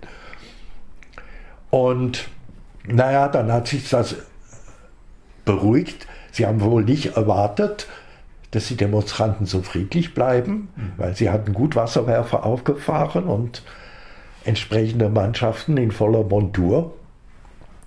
Und am 17. Juni, das ist die Partymeile, zwei Kilometer lang zwischen Brandenburger Tor und der Siegessäule im Park und im Tiergarten. Die Straße ist ungefähr zwei Kilometer lang, die ist 40 Meter breit, das sind 80.000 Quadratmeter. Mhm. Wenn auf diesen 80.000 Quadratmeter an Silvester Visit Berlin und Bürgermeister und so, Feuerwerk und Halli, Hallo machen, da steht in der Zeitung, das sind eine Million Leute feiern Silvester auf der Partymeile, auf der Fanmeile. Nicht bei Fußball-Weltmeisterschaften, so ist da auch Fanmeile. Mehr als vier Leute pro Quadratmeter geht nicht. Mhm. 80.000 mal 4 sind 320.000 Leute. Und wenn man dann noch den Platz abzieht, weil da sind lauter Verkaufsstände, wo man Schweinenacken und Würste und Bier und Wein und Schnaps und alles Mögliche kriegt, dann haben da vielleicht mit den Infoständen und Verkaufsständen noch eine Viertelmillion Leute Platz. Mhm. Also die Zahl von einer Million in den Medien und wo die touristische Propaganda braucht, ist 25 Prozent wahr und 75 Prozent Fake News Anteil.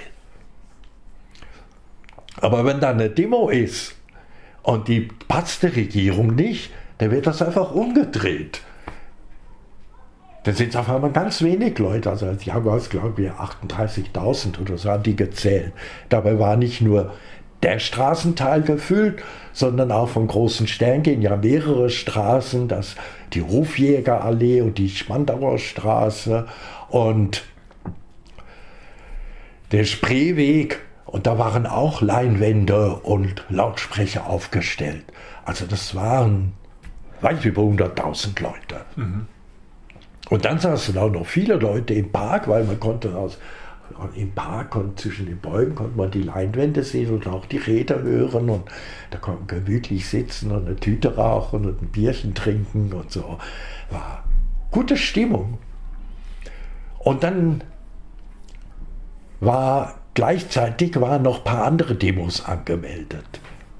Vor der russischen, der amerikanischen Botschaft. Da haben äh, sogenannte Reichsdeutsche, nennen die sich, für Friedensvertrag.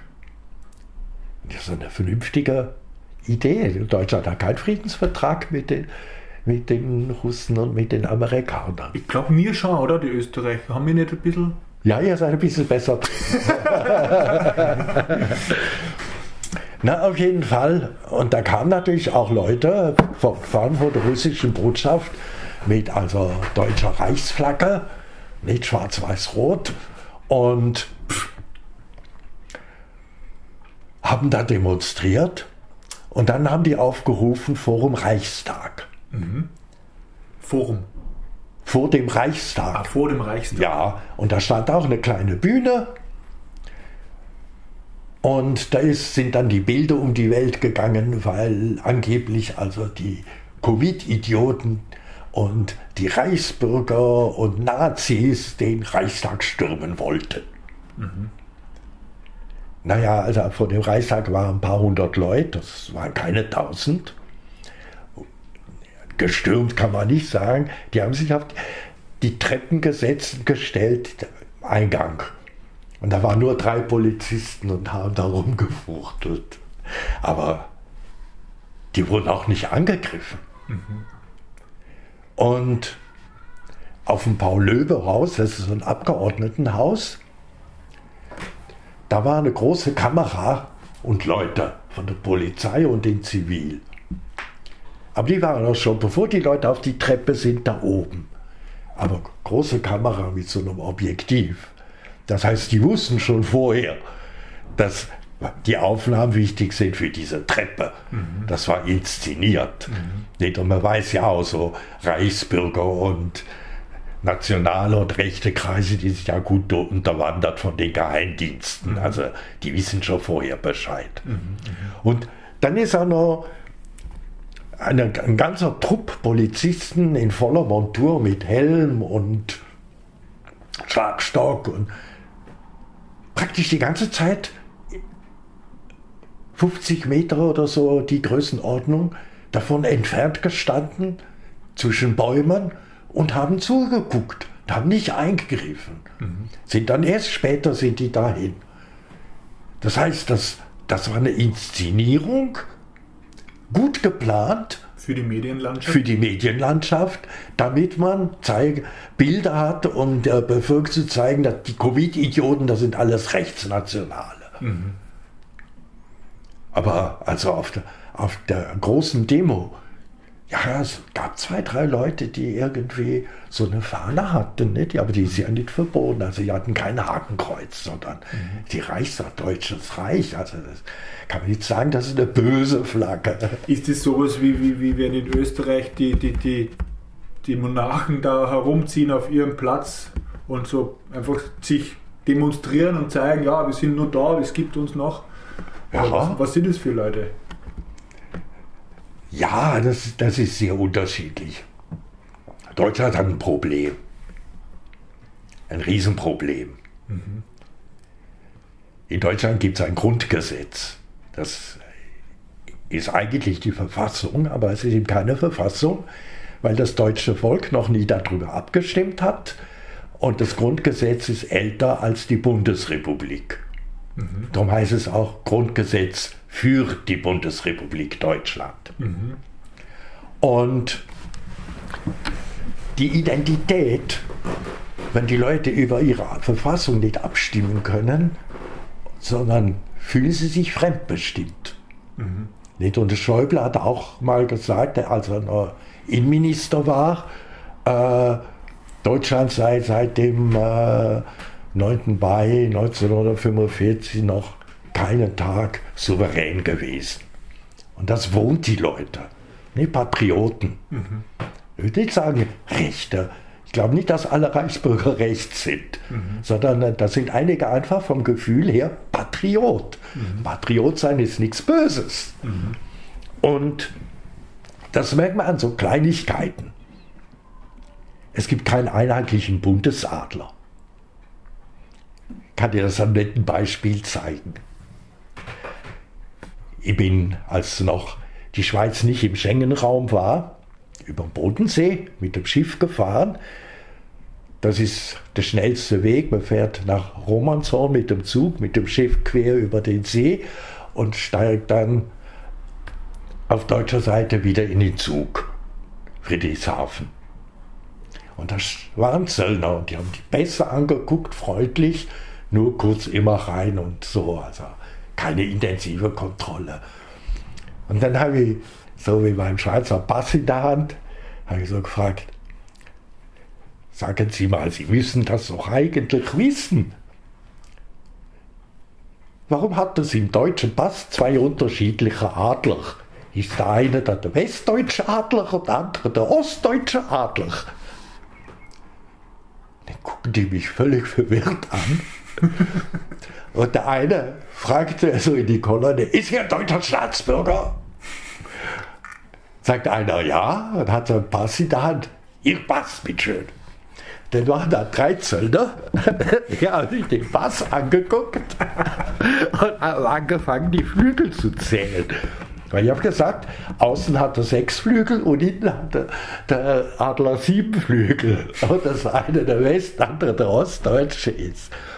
Und der Typ, den der Pass gehörte, ist was nicht in Ordnung? Und die, nein, nein, nein, es geht nur um ihren Pass. Denn, äh, da muss ich mir sagen, das sind Zöllner, die machen nichts anderes als jeden Tag Pässe angucken. Vielleicht zwischendurch mal in den Koffer rein. Aber sonst gucken die Pässe an. Und dann komme ich daher und dann fangen die an, die ja genau anzugucken und die Flügel zu zählen. Es gibt keinen einheitlichen Bundesadler. Mhm.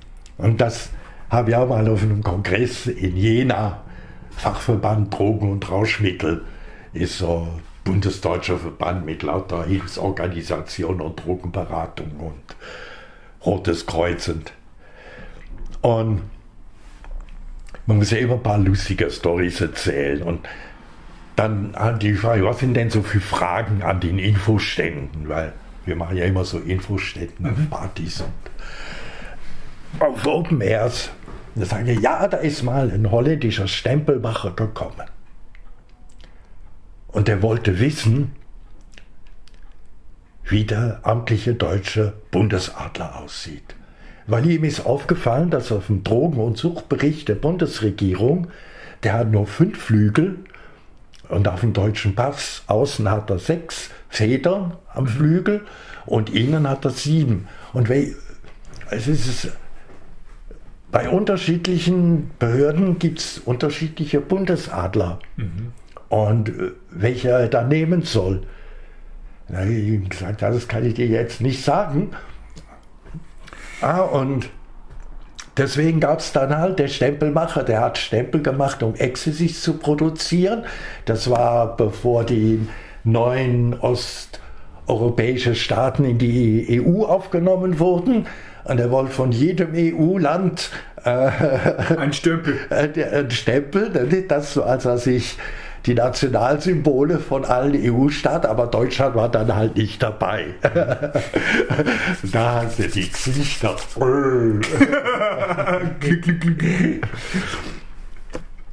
aber das Erstaunliche, da waren natürlich auch Leute vom Landeskriminalamt, und die mussten nur grinsen.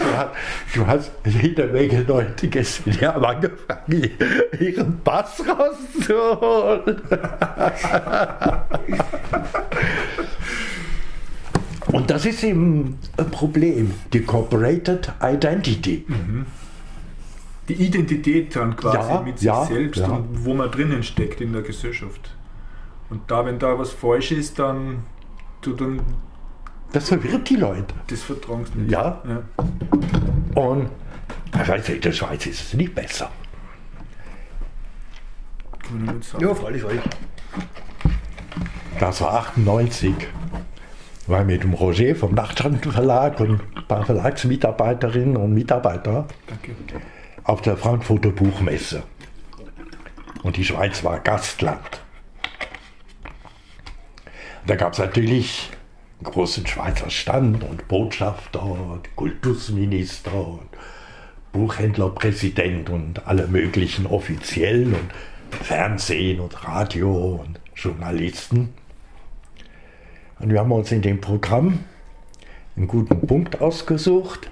Eine Freundin vom Roger ist gekleidet gekommen wie eine Helvetia mit so einem Schild, wo Schweizer Kreuz drauf ist, so wie auf der Rückseite vom Schweizer Franken. Und so ein, ein Hut wie ein Psy äh, Fliegenpilz und einen riesen Joint in der Hand.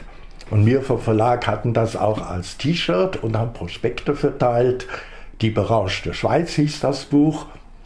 Und der Schweizer Kultusminister, der fand, oh, eine nette Aktion und hat sich da gleich eingeklinkt mit äh, der Hellwitz, ja, wie sie da stand und kam dann den nächsten Tag vorne auf den Blick. Das war die Schweizer Bildzeitung. Und die Offiziellen am Stand, die haben alle geblättert in Notizbüchlein, den, den Akt, den hatten sie nicht im Programm. Und naja, danach gab es Sekt. Irgendwie, sie haben dann nicht, den nächsten- Programmpunkt haben sie gar nicht so gemacht wie geplant, sondern die waren so verwirrt, dann sind sie zum Sekt ausschenken gegangen. Und da war einer da von dem Stand und der, der wollte mich blöd anmachen. Ich sagte, das ist nicht fair, dass Sie einfach ungefragt hier die Regie übernehmen. Du, du, du. Ja.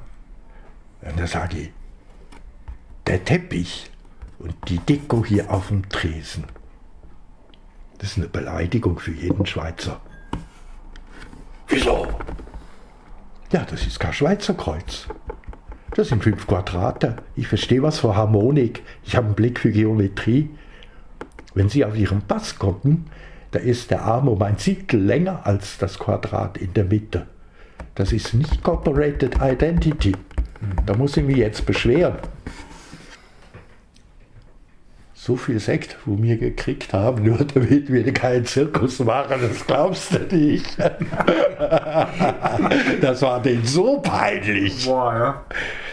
Aber da merkt man, die Leute gucken nicht genau hin. Kann das sein, dass quasi diese Corporate Identity, die da zu so, sage ich jetzt einmal, verqueren Problemen führt, jetzt in, im, im, alltagsgesellschaftlichen Zusammenleben, auch dieselbe Problematik ist, die wir haben als technologisierte Gesellschaft, weil wir aus dem Rhythmus kommen mit den kosmischen Identity, weil diese kosmische Identity wird ja quasi geprägt durch Rhythmen, Planeten, Tagesrhythmen und irgendwelche Frequenzen in dem Ja. Wetter und genetisch und bla, dass man da quasi unsere eigenen Rhythmen da quasi nicht mehr ident mit dem Rhythmus in Harmonie haben, sondern eben einen eigenen entwickeln, der halt irgendwie so ein bisschen abweicht, da 5G und weiß ich nicht, GSM, diese ganzen Frequenzen, 50 Hertz, 440 Hertz beim Kammerton und also diese ganzen Frequenzen sind ja total Ja, nicht es, ident es fängt, fängt mit dem Licht an. Nicht? Früher war es in der Nacht dunkel, heute drückt man auf den Knopf und es wird hell. Früher hat man im Winter gemerkt, dass wenn der Mond, wenn man im Winter guckt, ist der Mond sehr hoch am Himmel, wenn er voll ist. Im Sommer ist der Vollmond ziemlich flach, tief, tiefer am Himmel. Im Winter beim Vollmond, da kann man Zeitung lesen im Mondlicht, wenn es klar ist. Da ist sehr hell. Das heißt, die Rhythmen von Sonne und Mond haben die Menschen bis, sagen wir, vor 200 Jahren ganz anders mitgekriegt als wir heute.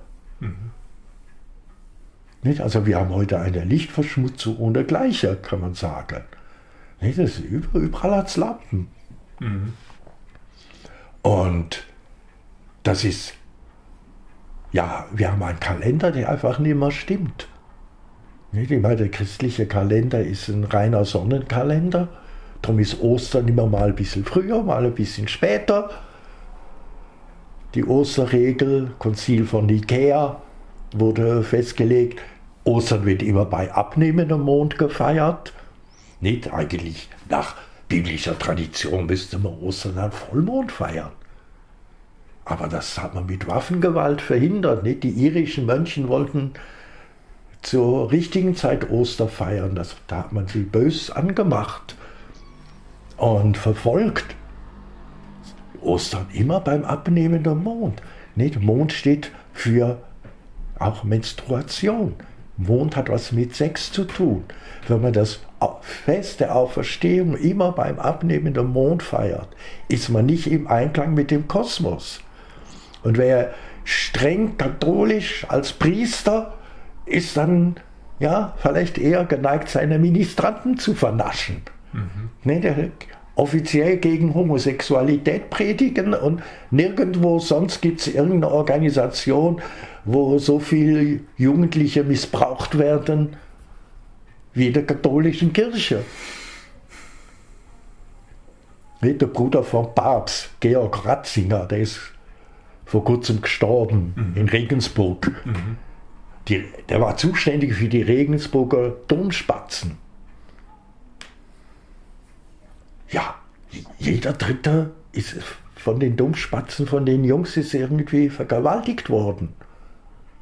Nicht, als er gestorben ist, war das natürlich kein Thema in den Medien. Mhm. Aber ich glaube, das hängt auch damit zusammen, dass sein Bruder, der Papst, zurückgetreten ist. Weil die, die, die, ganz, die ganzen Missbrauchsgeschichten, die wurden zu heiß. Also wenn dich das mehr interessiert, dann musst du eingeben in die Suchmaschine St. Gallen und den Namen vom Papst Ratzinger und den sein Bruder. Und dem sein Bruder und dann wirst du schnell fündig. Das sind alles katholische Informationsquellen, aber da, hat, da gab es ganz schön Krach in der katholischen Kirche. Das kommt nicht so groß in die Medien, aber da die fortschrittlichen Bischöfe, die da mehr aufräumen wollten, äh, die nennt sich Gruppe St. Gallen, Nee, da waren auch Bischöfe aus Deutschland und anderen Ländern dabei, also nicht, nicht nur aus der Schweiz. Und da kann man erfahren, da hat es ganz schön gekracht in der Kirche. Und das ist der Einklang mit der Natur. Mhm. Machst du dann eigentlich für dich selbst, weil man ja auch, man sieht hier, du hast zwar ein Festnetz nur, aber du hast genauso natürlich ein WLAN, du verwendest dann. Nein, der WLAN ist ausgeschaltet. Okay. Ich habe Kabel. Ah, das ist überhaupt ausgeschaltet? Ja, nee, nee. Äh, wenn das ich WLAN da, sozusagen. Wenn ich da zweimal drauf drücke, dann ist das WLAN an. Aha. Aber das mache ich nur an, wenn ich Gäste habe. Okay, das war nämlich meine Frage. Also ich brauche es jetzt nicht, aber... Wenn du jetzt einen Rechner hast und fragst, mhm. kannst du WLAN, dann kann ich da drücken und dann schalte ich das WLAN ein. Mhm. Aber normal habe ich es nicht eingeschaltet. Weil die, die Frage, äh, was ich jetzt habe, ist sozusagen, wenn man das Wissen hat, quasi, dass es ja nicht nur jetzt sozusagen Frequenzen gibt und, und, und halt technologische Frequenzen und Jahreszeiten, sondern wenn man dann zusätzlich das Wissen hat, dass die auch resonieren miteinander, dass die ja auch im Körper resonieren mit den eigenen Körperfunktionen und dann im Endeffekt auch mit dem Geist, tust du dich da sozusagen äh, aktiv stimmen mit einer Stimmgabe oder mit einer, mit einer Musik oder mit einem Rhythmus oder durch Singen oder irgendwas. Machst du da so, so, so sowas, was du, du für dich machst oder auch siehst du das in der, in der Gesellschaft, dass das passiert? Ja, also meistens mache ich das mit anderen. Mhm. Nicht also das Om, der Jahreston der Erde, auf den die Sita gestimmt ist, 32. Oktave der Erdumlaufszeit um die Sonne. Das ist ein sehr beruhigender schöner Ton. Und das als Eingang für eine Party zum Stimmen, da gibt es also verschiedene Musiker, die da tolle Sachen gemacht haben. Äh, das hat schon seine Wirkung. Also astronomisch genaue Musik machen wir eigentlich für Partys. Wenn wir wissen, an einem bestimmten Vollmond und da stehen die Planeten so und so, dann machen wir die Horoskopvertonung und auf dieser Basis werden dann die Instrumenten gestimmt. Dann ist die Musik im Einklang mit dem Lauf der Dinge. Mhm. Das heißt, nur kurze Zwischenfrage, das heißt, da wird sozusagen der Grundton und die Grundrhythmik der Partymusik auf das Geschehen, das momentan im Kosmos geschieht. Ja, genau. Ja.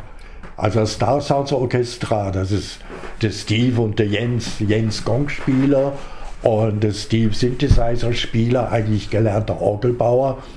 Die haben weltweit in verschiedenen Kontinenten bei Sonnenfinsternissen immer das Finsternisritual, die Musik gemacht. Mhm. Also gibt es einige Videos, kannst du schauen auf Planet 2004 war das. Ja, in mehreren Jahren. Und Venus-Passage meine ich jetzt eigentlich. Ja, Venus-Passage haben die auch gemacht. Mhm. Aber eben auch Sonnenfinsternisse, mhm. andere. Und das ist, ja, bewusst im Einklang mit, bewusst merken, dass man ein Teil dieses schwingenden Ganzen ist. Wir sind nicht außerhalb als Beobachter, sondern wir schwingen mit, wir rotieren mit jeden Tag um die Erdachse. Und wie, die, die kosmische Oktave, wie, wie ist, die, ist die vergleichbar mit einer Dur-Oktave oder? Nee, das ist eigentlich ein Maßstab. So wie ein, jemand, der eine Landkarte zeichnet und wie Wanderer macht er eine zu 1 zu 25.000 und dann ist da der See und ein Hügel und ein Dorf und da ein Dorf und da ein Weg und der Wanderer weiß, ja, da muss ich da lang gehen und wenn die Brücke kommt dann über den Bach, dann habe ich den halben Weg. Er kann sich optisch orientieren. Und die kosmische Oktave ist nichts anderes als ein Maßstab, das sich aus dem Makro- oder Mikrokosmos periodisch schwingende Phänomene nehme und die in den Hörbereich und den Rhythmusbereich transponiere. Das heißt, 30, 40 Oktaven verschoben, also hochoktaviert, kann ich den Umlauf der Planeten, die Rotation der Planeten äh, mir anhören und so die Verhältnisse der Umlaufszeiten von Merkur, Venus, Erde, Mars, Jupiter, Saturn und so weiter anhören. Das ist einfach ein akustischer Maßstab. Also man kann auch sagen, ein akustisches Fraktal von einer natürlichen Gegebenheit. Aber das geht auch umgekehrt. Man kann auch runteroktavieren, solche Spektren vom Wasserstoff. Der Wasserstoff ist sehr genau gestimmt, rein harmonisch. Das sind reine Quinten, reine Durterzen, reine Naturseptimen. Und das sind die einzelnen Linien im Wasserstoffspektrum und das kann man sich anhören. Und das ist, also Wasserstoff ist der Major Sound im, im Weltall gibt kein Element, das häufiger vorkommt als Wasserstoff. Element Nummer eins. Und so wie der schwingt, das kann man sich anhören, das ist das, was die Welt im Allerinnersten zusammenhält. Die Elektronen können nicht mit anderen Impulsen von einer Bahn auf die andere als in den vorgegebenen. Und die sind harmonisch gestimmt. Das kann man sich anhören. Das ist eine akustische Anhörung wie schwingt ein Wasserstoffatom. Also der Wasserstoff selbst macht keinen kein Ton, sondern man kann ihn Das sieht man darstellen. im Spektrum. Mhm. Nicht? Also das war der Fraunhofer, der hat die Spektrallinien im Sonnenspektrum entdeckt und da kam äh, in Basel der Herr Balmer, der hat dann die vom Wasser, die sichtbaren Linien aus dem Wasserstoff und hat auch die Formeln dazu gefunden, wie die sich zueinander verhalten, die Linien. Und dann mit den Jahren hat man halt im Infrarot- und Ultraviolettbereich auch geguckt. Da ist da der Lühmann mit der Ultravioletten und Paschen und wie die alle heißen, Pfund, die dann Bracket, die die Linien im Infrarotspektrum und diese ganzen Wasserstoffspektren, die kann man jedem Physikbuch nachlesen. Das ist Grundlage der Physik und die muss man, jeder, die werden meistens in Schwingungen pro Zentimeter angegeben. Manchmal gibt in anderen Büchern auch in Wellenlängen und die kann man, das gehört immer eine Frequenz dazu und die Frequenzen tut man einfach 40 Oktaven tiefer nehmen und dann kann man sich genau anhören, was ein Wasserstoffatom für harmonische Kriterien erfüllen muss, um zu existieren. So kann man sich quasi dann nicht nur auf den Makrokosmos einstimmen, sondern auch auf den Mikrokosmos, der ja, wir bestehen ja aus Wasserstoff hauptsächlich, dann Ja. auch dann stattfindet und dann sieht man, kennt man sich wieder aus, wie auf einer Landkarte. Wo bin ich denn? Ich kenne mich nicht mehr aus. Ja, Brrr, ding, dong, hören wir das an und dann zack, spüre ich es wieder. Ne, also wir haben auch zum Beispiel Gold und, und, und Silizium vertont. Aber wir haben vor allem, und das interessiert erstaunlich viele Leute, THC und CBD und MDMA und LSD und DMT und das ist ein akustisches Fraktal. So schwingen die Moleküle im Labor. Und wir haben Drug-Checking gemacht, Pillenanalysen. Und das sind Frequenzen, nee, das ist, das heißt Spektrometer, die Geräte, die du Massenspektrometer, Gaschromatographen, da steckt das Wort Farbe drin. Farbe hat Frequenz. Und wenn man die Spektren von den Molekülen nimmt und die einfach in den Hörbereich transponiert, da kann man einen Unterschied zwischen MDMA und MDE sich anhören. Oder von THC und CBD. Und da sind wir mit Musikern am Experimentieren und an Sounds machen. Und Das Akasha Project, das macht ja auch das, oder? ja, mit dem arbeite ich viel zusammen. ja, habe ich auf mein Telefon Der gespeichert. Barnim, ja. ja, Der bringt laufend was Neues raus, auch mit seinen Entdeckungen und so. ja, der Barney ist ein guter Typ. Ja. Ich, ich würde dich gerne was fragen dazu, und zwar im Sinne von Zeit und Raum. Ja. Weil Nämlich äh, irgendwie sind wir ja bei dieser ähm, Frequenzdarstellung irgendwie jenseits von Zeit und Raum eigentlich. Also wir sind ja da weder in Zeit noch in Raum eigentlich. Ich, ich sage es deswegen, weil ich habe nämlich zum Beispiel beim, beim Ayahuasca mal erlebt, dass ich sozusagen so wie in dem Raum einfach den, den Jupiter auf einmal äh, sozusagen sehe oder, oder das Ja. bin oder so. Und auch einmal die Sonne. Aber also ich war als erstes Moment, das ist ja, das war am Anfang von meinen Ayahuasca-Erfahrungen, Ja. habe habe ich das nicht erklären können, weil ja der Jupiter so weit weg ist. Ja, Deswegen habe ich nicht verstanden, wie das sein kann, dass ich sozusagen in mir drinnen den Jupiter erlebe. Aber wenn ich da diese kosmische Oktave höre und, und diese Darstellung, dann denke ich mir einfach, ja, das, das, das, das, das Konzept der Distanz halt vielleicht mir einfach hindert eigentlich, wenn ich an den Jupiter denke. ja also, ja, es ist gut, gut, den jetzt zu beobachten an der Wintersonne, wenn der am Westhimmel kurz nach Sonnenuntergang bei schönem Wetter wird man den sehen, ja, sonst ist es auch im Fer- äh, im Internet übertragen. Also kann ich mal schicken, die, Ja. die Daten dazu genau. Ja, Das, die kosmische Oktave, das war keine Schnapsidee. Das war eine Pilzidee. Der Pilz hat mir das erzählt. Ich war da im englischen Garten und habe da Psilos gefunden und ja, ich lag da und habe das Sonnensystem, das war wie eine Vision, wie ein Film. du hast die, die dort gefunden, diese Psylos. Ja, ja, Aha. ja, ich habe sie gesehen und gefunden und gefressen. Du Viech, du!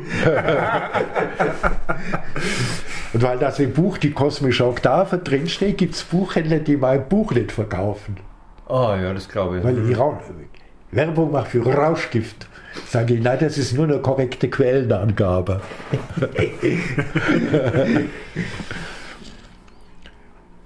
Aber auf jeden Fall, ich, ich habe die Planeten gesehen, die Farben, die Töne. Und gut, ich habe mich gut mit Astronomie und Musik schon gut beschäftigt. Aber da habe ich einen Rechner genommen und nachgerechnet, was ich gesehen habe, ob das stimmt. Du hast es sozusagen richtig empfunden. Ja. So, so als Vision. Und es ist aufgefallen, Merkur blau, Mars blau, Saturn wieder auch fast blau. das ist der Pluto auch. Ah, die, da, die haben Umlaufszeiten, die sind in Oktavverhältnissen. Die Erde, Türkis, ah, das ist Erde, Mars, sind nicht ganz zwei Jahre, wo der Mars braucht, 1,881 Jahre. Und dann, ja, wieso habe ich das so gerechnet? Und Jupiter orange oder? Ja, Hast du das gesehen? Ja, In der Farbe also? Kannst du in der Farbe, ja. Ich habe lange nicht gewusst, ist Mars oder Jupiter, ja, aber durch die Recherche im Internet habe ich dann für mich beschlossen, dass es der Jupiter war. ja. Und dann haben wir uns Jupiter Ascending angeschaut, ein Sci-Fi-Film von den Machern von Matrix.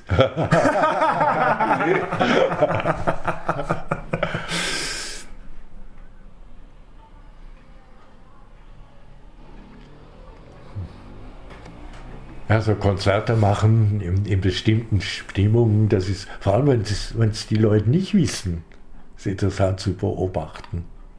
Aha. Also ich kenne zum Beispiel einen Barkeeper, der hatte Musik, die habe ich mit dem Steve Schröder gemacht. Der Steve Schröder war früher mal bei Tangerine Dream, der elektronische Musik. Ist eigentlich gelernter Orgelbauer und Musik im Einklang mit der Natur. Äh, eine CD und da ist Tag, Jahr, platonisches Jahr und der Mond drauf. Und der Barkeeper, so, so ein Schwulenclub war das mit, mit Darkrooms und ähnlichem. Ja, wenn er Ruhe haben wollte, hat er das CIS aufgelegt. Da waren die Leute ziemlich ruhig und er konnte da den Tresen aufräumen. Und wenn alles schon wieder bereit war, da hat er den Tageston dynamisieren, das G. Ja, da kamen die Leute und wollten bestellen. Wenn er den Mond aufgelegt hat, da ist die Hälfte irgendwie in Darkroom abgezischt. Und so hat er das einfach genutzt. Aber wir haben das jetzt nicht statistisch serienmäßig ausgewählt, wie viel Prozent funktioniert da oder Gucken drauf. Möchtest du reinschauen? Äh, ja, das funktioniert manchmal nicht. Da haben wir die Notizen. Mhm. Ich habe mir so ein paar Notizen gemacht. Oh, das weiß ich jetzt gerade nicht mehr, was das für eine Frage war. Das zweite, was haben wir da? Ja, das, das, das ist halt eine Frage, die ich dir stellen wollte. Das hängt auch mit dem Kosmos zusammen. Und, und es ist, es ist, äh, es ist ein bisschen, kompliziert, aber ich, vielleicht, vielleicht kann ich das sozusagen transportieren, was mein Gedanke ist. Und zwar ist mein Gedanke, dass, dass, dass die Nazis äh, und, und, und Adolf Hitler natürlich und die ganzen, die ganzen Ideologen der Nazis sozusagen äh, aus meiner Sicht nicht den Kosmos verstanden haben und nicht verstanden haben, dass, dass die Menschen sozusagen äh, anderen Gesetzen unterliegen. Und deswegen haben halt die Nazis äh, Sündenböcke gesucht, hoch, hoch drei, ja, und, und wollten zum Beispiel die Juden alle umbringen und, und, und, und die Zigeuner und sowas.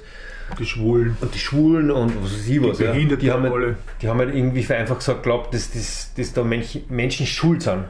Aber in Wirklichkeit, aus meiner Sicht, ist es halt eben sozusagen der Kosmos. Und, und was jetzt passiert beim Coronavirus, ist halt, dass, dass Menschen wieder glauben, okay, da, da, da, da kommt jetzt der Virus und, und die und die Eliten dann uns drangsalieren und, und, und, und Bill Gates und, und die WHO und, und die sind schuld und, und sozusagen aus, in, diesem, äh, in diesem Ökosystem gibt es wieder den, den Nährboden für, dass, dass, dass man so sozusagen rechts agiert. Aber ich, ich postuliere sozusagen, würde man verstehen, dass sozusagen es um den Kosmos geht und nicht um irgendwelche menschlichen Sündenböcke, dann könnte man, dann könnte man den, diesen Nazis, sage jetzt mal, den Teppich unter, dem, unter den Füßen rausziehen, weil äh, dann würde man verstehen, dass ja dass, dass da nicht einmal die Angela Merkel da das alles steuert, sondern das, das, das, das kommt von, vom Planeten und vom Stern, vom, vom Absoluten. ja, ja. Kann dir was Lustiges zeigen.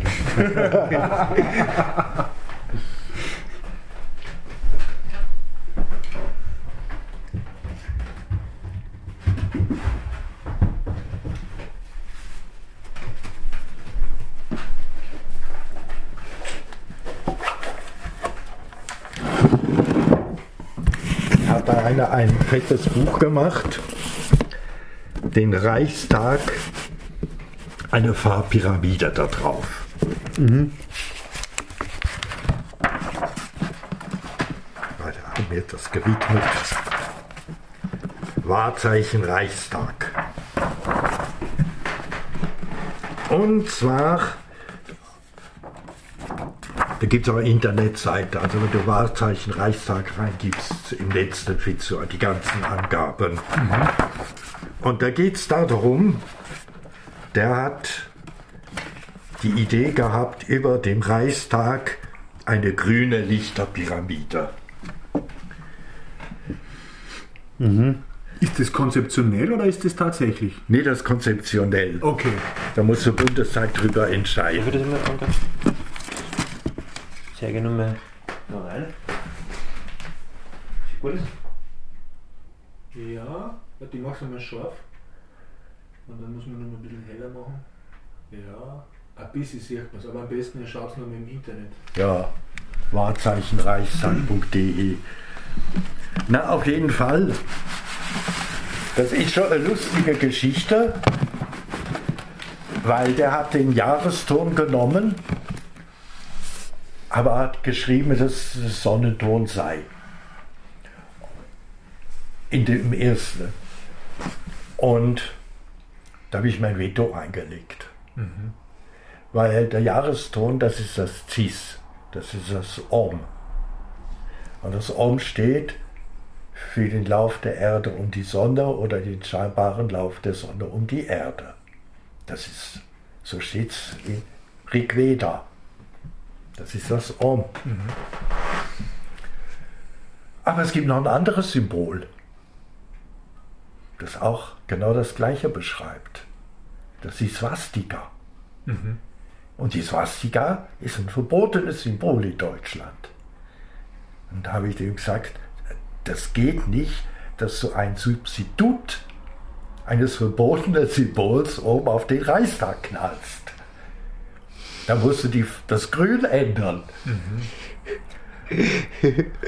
Wahnsinn. Ja, du musst dir vorstellen, vorgestellt hat das Projekt, weißt du, das fand ich auch, wenn ich so zurückdenke, das, das alles wie menschlich, in einem Sepulkralmuseum in Kassel. Das ist ein Totenkultmuseum. Mhm. Da hat der das Modell 1 zu 100, glaube ich, von dem Reichstag mit diesem Laser vorgestellt. Ist der Bundespräsident von Weizsäcker ist da, da gekommen. Und dann waren wir dann also hier in Berlin und das sollte, das war gerade als die Abgeordneten von äh, Bonn nach Berlin gekommen sind. Das war in der juristischen Bibliothek hier in Berlin Mitte und da waren ein paar Dutzend Bundestagsabgeordnete und auf dem Podium ging es um den Streit um das Grün. Mhm. Und diese Abgeordneten, die haben nur noch gedacht, die werden mich schuppern. Da sitzen Künstler und Juristen und streiten darum, warum das Grün verfassungswidrig und das Grün verfassungskonform auf dem Reichstag ist. Und die haben natürlich nur Bahnhof verstanden. Mhm. Aber in der Symbolik muss man präzise sein. Mhm. Und vor allem, wenn mein Name in dem Buch erwähnt wird, äh, dann bestehe ich da drauf. Mhm. Ja, ja. Das ist, ist mir wichtig. Dem sein Techniker, der hat das sofort verstanden. Er hat gesagt, ja, da muss man die Laser umbauen, das kostet ein bisschen, aber das kriegt er schon hin. Aber der Künstler selbst, Wolfgang Heinrich Fischer heißt der, der, der hat die Weltnummer verstanden. Das war keine Absicht von ihm. Nee, das war keine Absicht, das war. War unabsichtlich. Das, der, der hat gedacht, ah, Son, beim Bären steht da Sonnenton bei der Frequenz. Nee, da hat er gesagt, okay, der Sonnenton. Dann hat er gesagt, na, das ist der Jahreston, der Sonnenton, das ist ein anderer Ton. Mhm. Sonnenton ist ein H und das ist ein Cis und das ist ein anderes Grün. Und welche Frequenz ist es, Cis? 136,10. Das wir dann daheim einstellen bei der Gitarre. Ja, ich habe eh so einen Stimmgabel zu Hause ah, auf dem Nachkastel. Ja, und das ist auch lustig.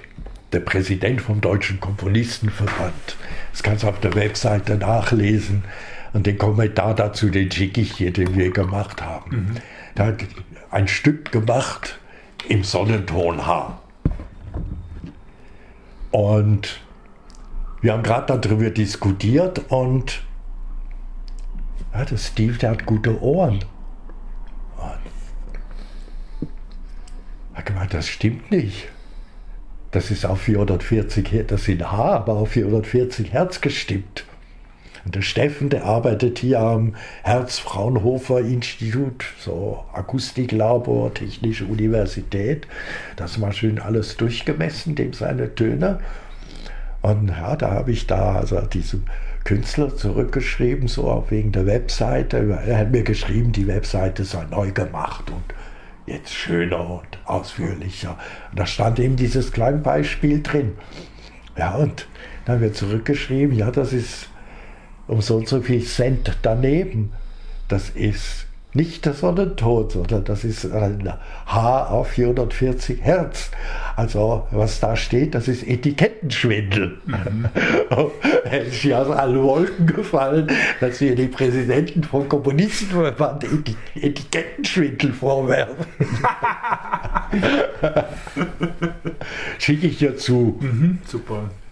Mit allen Links, dann kannst du das kannst du dann so zu dem ja, ja. unten dran machen. Ich tue das dann, wir machen dann noch so äh, Audio dazu, wo wir das Intro, ein Intro machen und wir stellen es auf die Website von uns. Ja. www.kommunikationszentrum spittelau.net, alles ja. zusammengeschrieben, ganz schwer einzugeben in die Tastatur, damit man es wirklich richtig eingibt. Ja, und äh, dann geben wir den Infopunkt dazu. Ja, da, da lebt man wirklich lustige Sachen. Mhm. Aber das, das, das, die, Jetzt weiß ich aber noch immer nicht die Frage, was war das nun? Also die, die Frage bleibt mir über eigentlich letztendlich, wie, wie du das siehst mit freien Willen prinzipiell, also individuell natürlich. Ja. Und aber natürlich auch dann in dem Fall wie zum Beispiel im Coronavirus oder, oder Nazis oder immer eben auch kollektiv. Also quasi meine Ansicht habe ich schon gesagt, ich glaube eben, dass, dass das sozusagen nicht, nicht funktioniert und auch nicht dass zum Beispiel da jetzt bei Coronavirus irgendwer versteht, was überhaupt passiert und irgendwie willentlich das, das alles in eine Richtung lenkt. Ich, ich weiß, dass verschiedene davon profitieren und andere davon äh, quasi fast schon in Konkurs gehen oder, oder sterben. Aber das möchte ich wissen, wie es bei dir ist. So. Ja, der, es gibt schon erstaunliche Phänomene. Also wenn ich mir so die internationalen Statistiken angucke, kann es sein, dass thailändische Ärzte, das sind keine Kommunisten wie die Chinesen, die haben ein Medizinsystem, so viel besser sind als die hier oder in den USA, weil die haben, die haben praktisch keine Todesfälle. Die haben ganz wenig Infektion. Gut, die testen jeden, alle Leute mit drei verschiedenen Tests, um sicher zu gehen. Also thailändische Medizin ist, hat schon einen guten Ruf. Und es, gibt äh, Rentner, die gehen nach Thailand, um Kur zu machen oder sich medizinisch behandeln zu lassen. Ja, die, die sind also nicht hinter Mond. Aber dass die Unterschiede so krass sind, und die USA irgendwie sind am schlimmsten dran. Gott, ich meine, das liegt nicht nur am Trump. Mhm. Weil der Trump, der, der, das ist ein Trampel, klar, aber das Gesundheitssystem da, nicht? Und hierzulande auch. Ich meine, unsere Gesundheitssysteme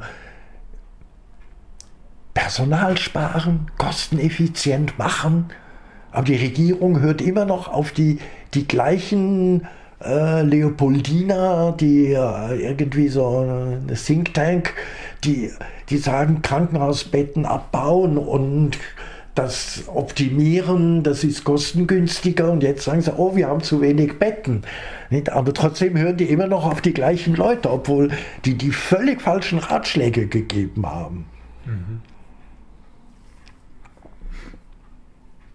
Und auf der anderen Seite, dann lese ich hier immer in den Zeitungen, ja, in Italien hat es so viel Tote gegeben, weil denen ihr Gesundheitssystem so marode sei. Ja gut, es mag sein, dass es so marode ist. Was spielt denn das Gesundheitssystem für eine Rolle für die Lebenserwartung? Die Italiener werden älter als die Deutschen. Also die haben so ein marodes Gesundheitssystem, die haben schlechte Luft in der Po-Ebene. Mag ja alles stimmen, mag sicher dazu beigetragen haben, dass so viele Leute gestorben sind. Aber trotzdem werden die älter. Ich meine, Deutschland hat eins der teuersten und besten Medizinalsysteme. Ja, die Schweizer sind noch teurer. Mhm. Die Österreicher haben ein paar Betten mehr als die Deutschen und die Schweizer. Also, aber wir leben, sagen wir, in, in einem medizinischen ja, Hochkomfortstandard hier im deutschsprachigen Raum.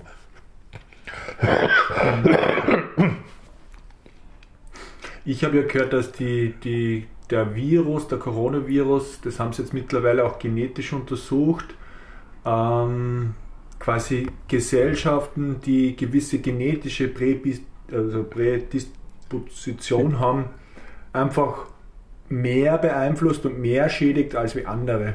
Ja, Blutgruppe 0 soll mhm. weniger gefährdet sein als ja. Blutgruppe AB. Und ich habe das nicht nachgeprüft. Äh, man liest viel, mhm. zum Beispiel, dass man nicht rauchen soll. Mhm. Na, aber ich habe mehrere Studien gelesen, da in Griechenland, in Frankreich, in China ist in Lerz, weil es wird im Krankenhaus immer angekreuzt, ob jemand der Raucher ist, weil die Raucher müssen zu Raucherräumen können oder es gibt ja immer Raucherspace, weil innerhalb von Krankenhäusern darf man ja nicht rauchen. Und da ist denen aufgefallen, dass es viel weniger Raucher unter den Patienten gibt, als es Raucher im Schnitt der Bevölkerung der entsprechenden Altersgruppen gibt. Und zwar massiv. Ja, darf ja nicht rauchen jetzt gleich. Jetzt? Ja. Ja, natürlich. Aschenbecher steht da im Fenster. Ich bin ja so ein Tabakraucher manchmal. Ja, ich auch.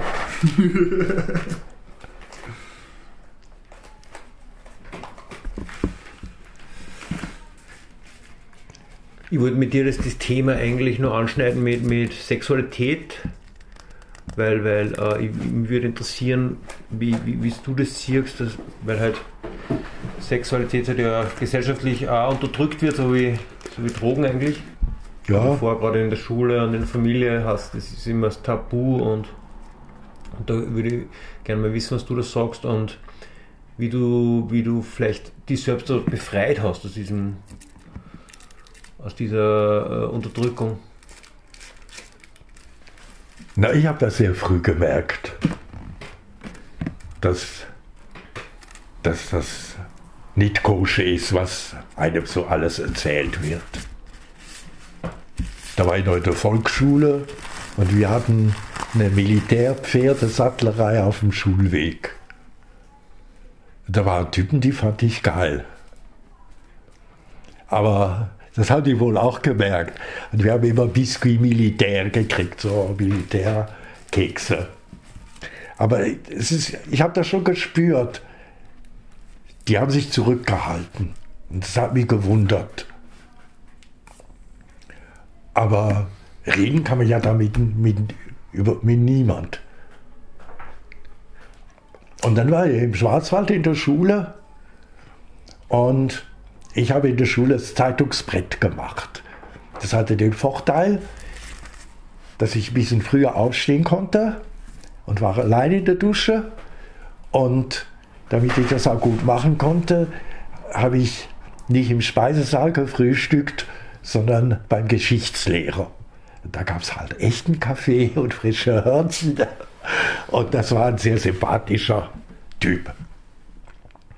Und ich hatte anfangs zwei Zeitungen zur Verfügung. Den Südkurier und die Welt.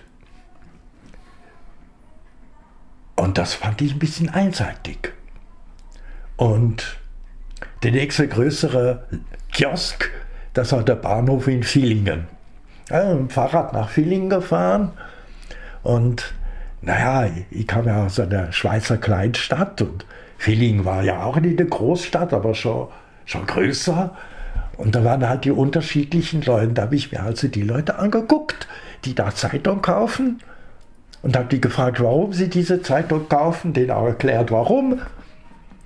Und ich bin dann vor einigen zu einem Kaffee eingeladen worden oder zu einem Kakao und die haben mit mir geredet und erklärt. Also äh, habe nette Leute da kennengelernt, ja. Da habe ich auch den ersten Mann verführt. Auf dem Bahnhof in Villingen. War ein französischer Offizier. Und sagen wir mit der Sexualität. In Baden-Württemberg gab es Unterschriftensammlung. Und zwar haben die Leute sich dagegen gewehrt, dass die Kinder aufgeklärt werden über Homosexualität. Das ist also nicht nur so in Russland, dass, dass Leute dagegen sind. Homosexualität ist in Russland nicht verboten, nur das Werben dafür. Es gibt, gibt Schwulenclubs in, in Russland, auch auf der Krim kenne Leute, die waren da und sagen, das ist überhaupt kein Problem. Man darf nur nicht werben dafür. Mhm. Keine Propaganda machen. Weil sonst verbreiten sie es ja. Ja.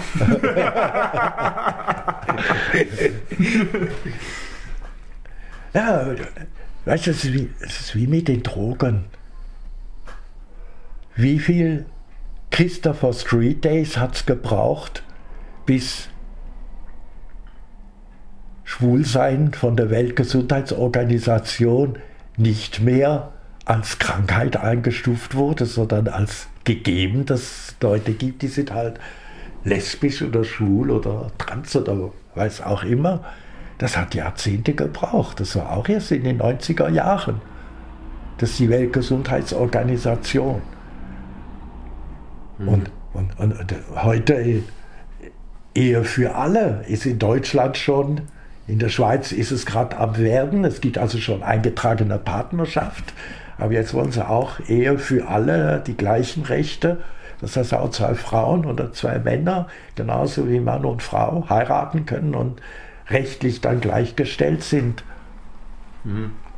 Das sind Wandlungsprozesse.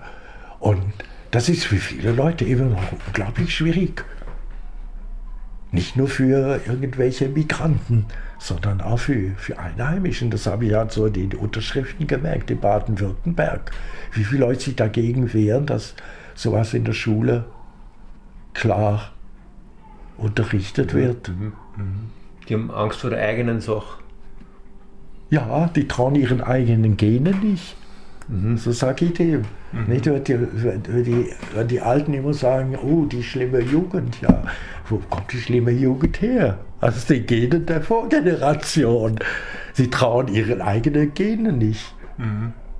Und das ist, das ist es doch irgendwie schräg.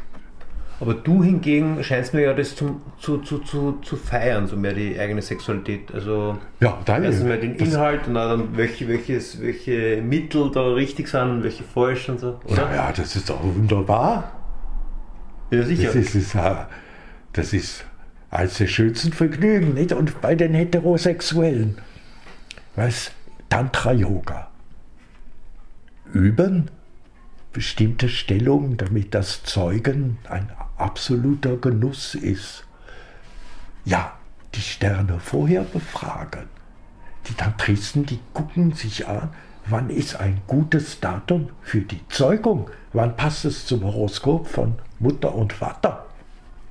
Während hier geht man nach dem Volksfest psuffen irgendwo in Heustadel. Und dann traut man die Gene nicht. traut die Gene nicht, aber fickt noch runter und wenn es dann bei der Erziehung Probleme gibt, dann geht man zum Astrologen und sagt, was ist da los? da muss ich sagen, da haben die Asiaten da im Himalaya, die Tantriker mehr Kultur. Mhm. Und ich meine, es ist der schöpferischste Akt für Heterosexuelle. Leben schaffen, zeugen. Mhm. Und dass man das so nebenbei macht, irgendwie im Dunkeln verschämt, das ist doch peinlich für eine Kultur. Das ist doch ein Fest. Nichts Beschämendes. Mhm. Das kann man sich Aufhänger und im Kühlschrank ja, dann machen wir einen Sticker. das ist ein Fest. Nichts Beschämendes. Ja. Die, jeder soll das machen, wie er will. Oder jeder, wie sie will. Es gibt nur einen Grundsatz, das haben wir an Infoständen oft da hängen. Wir haben Grundgesetze und die Erklärung der Menschen- und Bürgerrechte oft am Infostand bei den Drogeninformationen. Und die Würde des Menschen ist unantastbar, der erste Satz im deutschen Grundgesetz. Und darunter, das gilt auch beim Sex. Mhm. Das, das lesen die Leute, die reden die darüber, weißt da muss man gar nicht große Erklärung dazu abgeben. Mhm. Aber das ist essentiell. Und Drogen und Sex, das hängt ja eng zusammen. Es mhm. gibt ja viele Leute, die, das nennt man dann Chemsex. Ja, das macht man mehr zur Luststeigerung. Aha. Aber auch für die zeugenden Sex. Also, dass man entsprechende Drogen dazu nimmt, sei es Pilze, sei es LSD oder vorher DMT, äh, da also für, fürs Zeugen? Changa, ja, warum Zeugen? Ja, für die, für die geistige Klarheit. Oh, aha, das mhm. habe ich schon gehört. Ja, das erzählen ja, wir sind ja viel an Infoständen und wenn man auf Augenhöhe miteinander redet, da erzählen die Leute einem viel. Oh. Das ist, ja, habe ich in Wien erlebt. Also Rainer Schmidt in Wien, der ist der Chemiker bei Checkit. Und Checkit ist ein gutes Projekt. Und das war in den ersten Jahren, ich glaube 2002 oder so rum, ein Workshop in Wien. Da waren Leute aus der Schweiz und aus Belgien, aus Deutschland, aus Holland und es ging um Truck-Checking. Und war ein guter Workshop, was für Geräte, was es kostet, wie man es am besten vermittelt, mit guten Diskussionen. Und am Schluss haben wir alle so eine Tasche gekriegt von Checkit mit Pillenanalysen und mit Infomaterialien, was sie also verteilen. Und ein T-Shirt, Check Your Drugs AT. Und wir waren dann eingeladen, nachdem der Workshop fertig war, zu einer Party, wo sie halt Truck-Checking gemacht haben. Und die hatten da Kellers Labor aufgebaut, mehrere Chemiker und oben so im Seitenbereich Sofas und Infostand und Gesprächsrunden mit Leuten. Und ja, wir hatten da ja die, die Workshop vorbei und die T-Shirts fanden wir geil, haben die angezogen und gut was eingepfiffen und haben gut gefeiert. Und zwischendurch sind wir halt auch wieder so zu den äh, von Tschechik und gucken, wie es bei denen am Stand geht. Und dann kamen zwei so Jungsche mit einer Begrüßung. Das hat die Psychologin von denen total aus den Zocken gehauen. Ist ja geil. Wir haben ja gar nicht gewusst, dass ihr auch feiern könnt. da haben die sich hingesetzt und sagt die uns, ja, die können öfters an Stand was testen lassen. Wir haben uns dann sehr nett unterhalten. Aber für die Frau war das ein Schock, weil die hat auch gemerkt in dem Gespräch, dass sie über ganz andere Dinge, dass die uns Dinge erzählt haben vor sich, wo sie nie auf die Idee gekommen wäre, überhaupt danach zu fragen. Mhm. Aber einfach, die, die haben auf einmal gemerkt, das ist ein Gespräch auf einer Ebene. Äh, das ist völlig anderes Art von, von Kommunizieren. Und da hat sie gemerkt, oh, was das ausmacht. Ob die einen wahrnehmen als Dienstleister, der da reinkommt, oder ob die einen wahrnehmen als Teil der Party. Was das für völlig andere Grundlage für ein Gespräch ist. Mhm. Mhm. Ja, da habe ich tolle Sachen erlebt. Die hatten da so, so einen Tresen, da waren zwei Mitarbeiterinnen und die haben die Drogen entgegengenommen zum Testen. Da muss man eine halbe Stunde warten, da kriegst du das Resultat. Und Da war einer, ein Jungscher, sah aus wie so ein Raphael Goldengel, 20 Jahre rum, hat eine Pille und da werden da Löcher gebohrt, erst fotografiert, gewogen, drei Löcher reingebohrt und das kommt in Reagenzglas, die Pille kann er ja dann wieder haben. Mhm. Und ja, dann fragt der Junge so, äh, ob wir auch Pülverchen, ob auch Pülverchen analysiert werden. Die sagt, ja, ja, ja. Sie die Tasche, zieht ein Briefchen raus und macht das auf und sagt sie, ja, das, sie braucht nicht so viel. Sie hat dann so einen Löffel und nimmt da ein bisschen raus in ein Reagenzglas. Und dann sagt er ganz verschüchtert so, das ist nicht von mir, das ist von meinen Eltern, nicht, dass ihr einen falschen Eindruck von mir kriegt.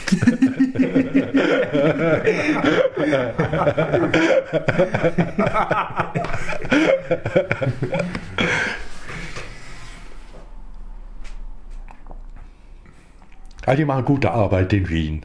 Ja. Jackie, ist ein gutes Projekt. Ich weiß, bei der, bei der Gummendorfer Straße ist das, stimmt's? Ja, das war meine erste Anlaufstelle, wo ich dann verhaftet wurde.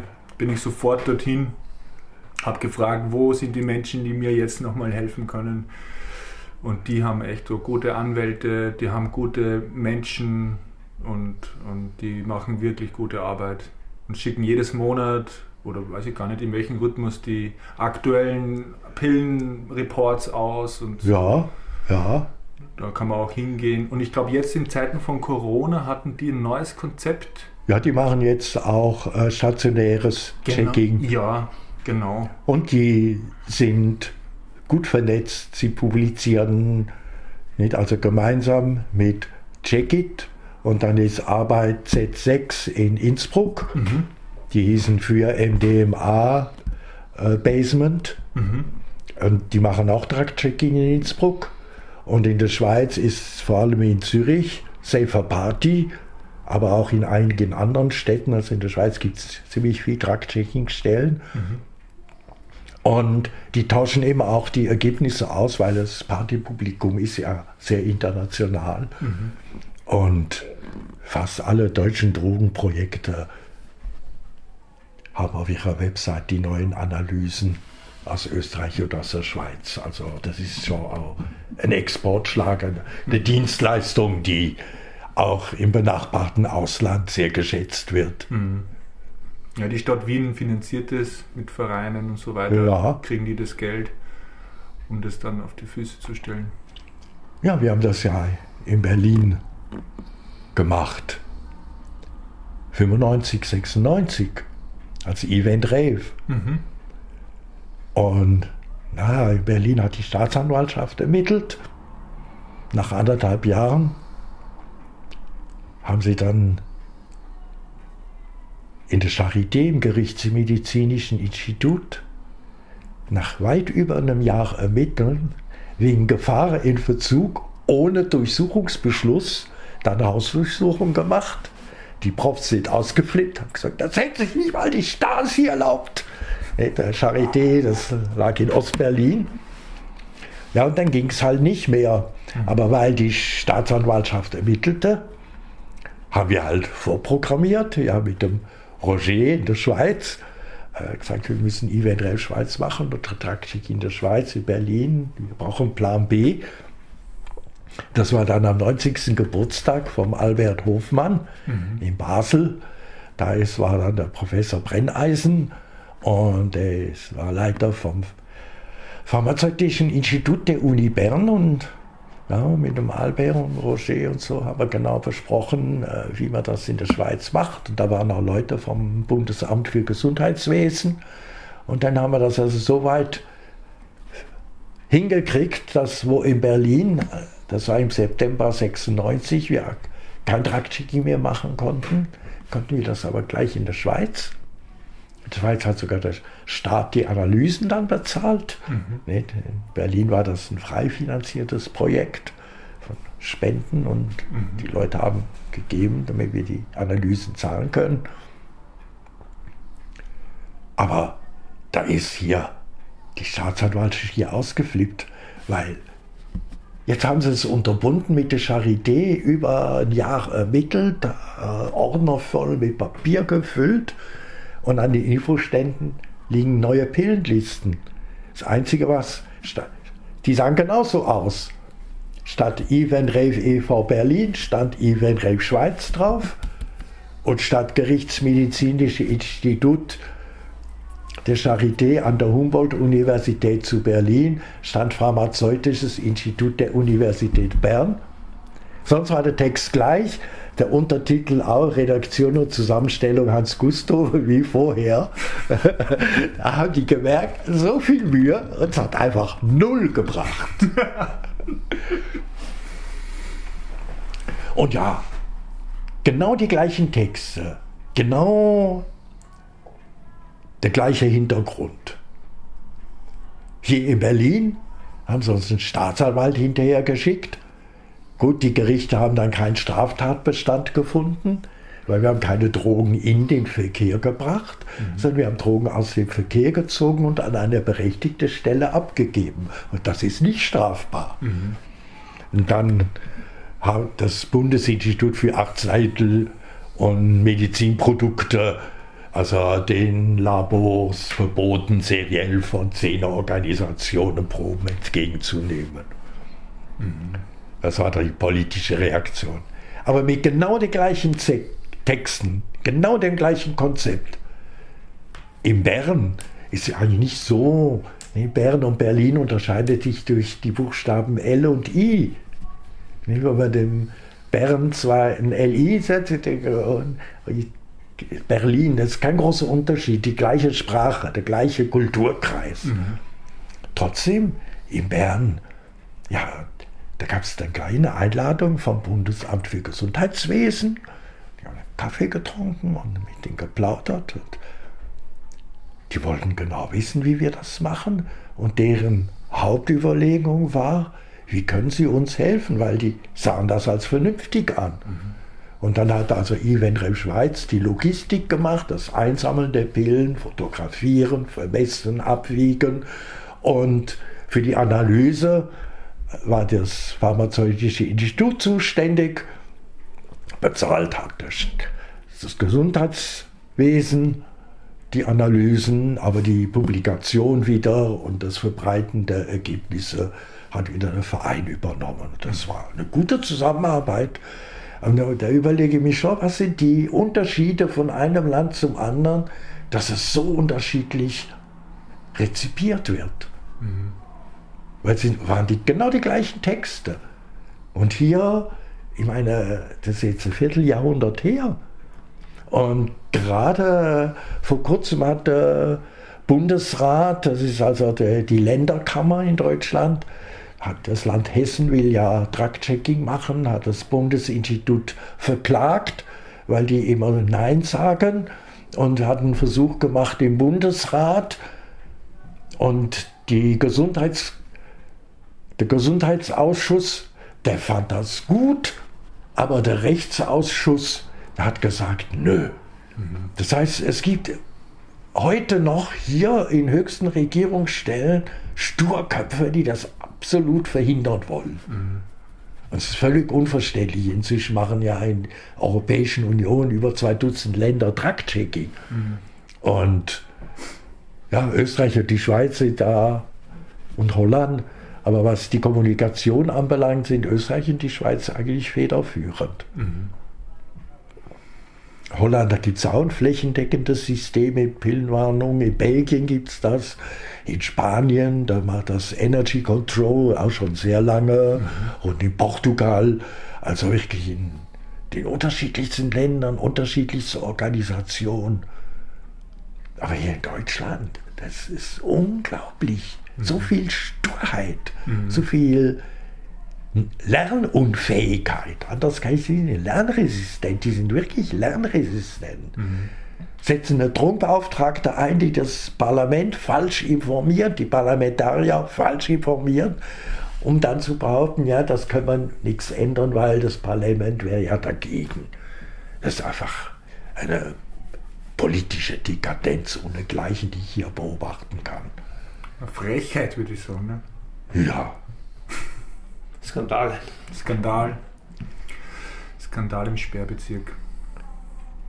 Ich, ich möchte mal aufs Klo gehen. Wo ist denn ist das da draußen? Jo. Und dann die zweite Tür links ist offen. Ist das eigentlich äh, dein Büro oder was, was, ist? Also das ist deine Wohnung, du lebst hier? Ja. Ja. Und äh, Na, ich bin umgezogen. Ich habe da vorher in Neukölln, Viertelstunde zu Fuß von hier, und ich habe unglaublich viel reduziert. mhm. Lauter alten Vereinskrimskrams und so, da ist alles zum Altpapier. Also wirklich nur die Sachen, die ich wirklich brauchte. Ja, Ich hatte auch noch so Konversationslexika, äh, zum Teil von 1800 und so und so viel. Ja, bis ich die aufgestanden bin, den Band rausgeholt habe und da geblättert habe, habe ich das im Netz schneller gefunden und kann das auch gleich copy and paste den Satz zitieren, den ich haben will. Also das habe ich alles verschenkt. ja. Also vorm Umzug habe ich, und, und ich hatte auch Haufen Küchengeräte, die ich nie gebraucht habe. Elektronische Zitronenpresse, elektrische äh, Brotschneidermaschine, elektrische Wurstschneidermaschine, Haufen zu Schnickschnack. Nie gebraucht. Der, nur Staubfänger gewesen. Also verschenken, weg, weg, weg. ja. Reduzieren. Reduzieren, ja. Ja. Das mache ich auch ab und zu, so Sachen reduzieren. Auch Texte, Papier. Ja, ich bin natürlich auch noch viel in der Schweiz, aber wenn ich in Berlin bin, ist das guter Space und Da sehe ich, da steht Fritz, Color Music, Planetware, Star Sounds. ja, Das mache ich mal kurz mit der Kamera. Darf ich da? ja natürlich. Da wollen wir da. Ah, da steht hier schon was. Stromsparmodus. Da werden wir jetzt einmal die letzten Sekunden einfach einmal so eine kleine Führung für unsere Zuschauer. Was da so an Texten.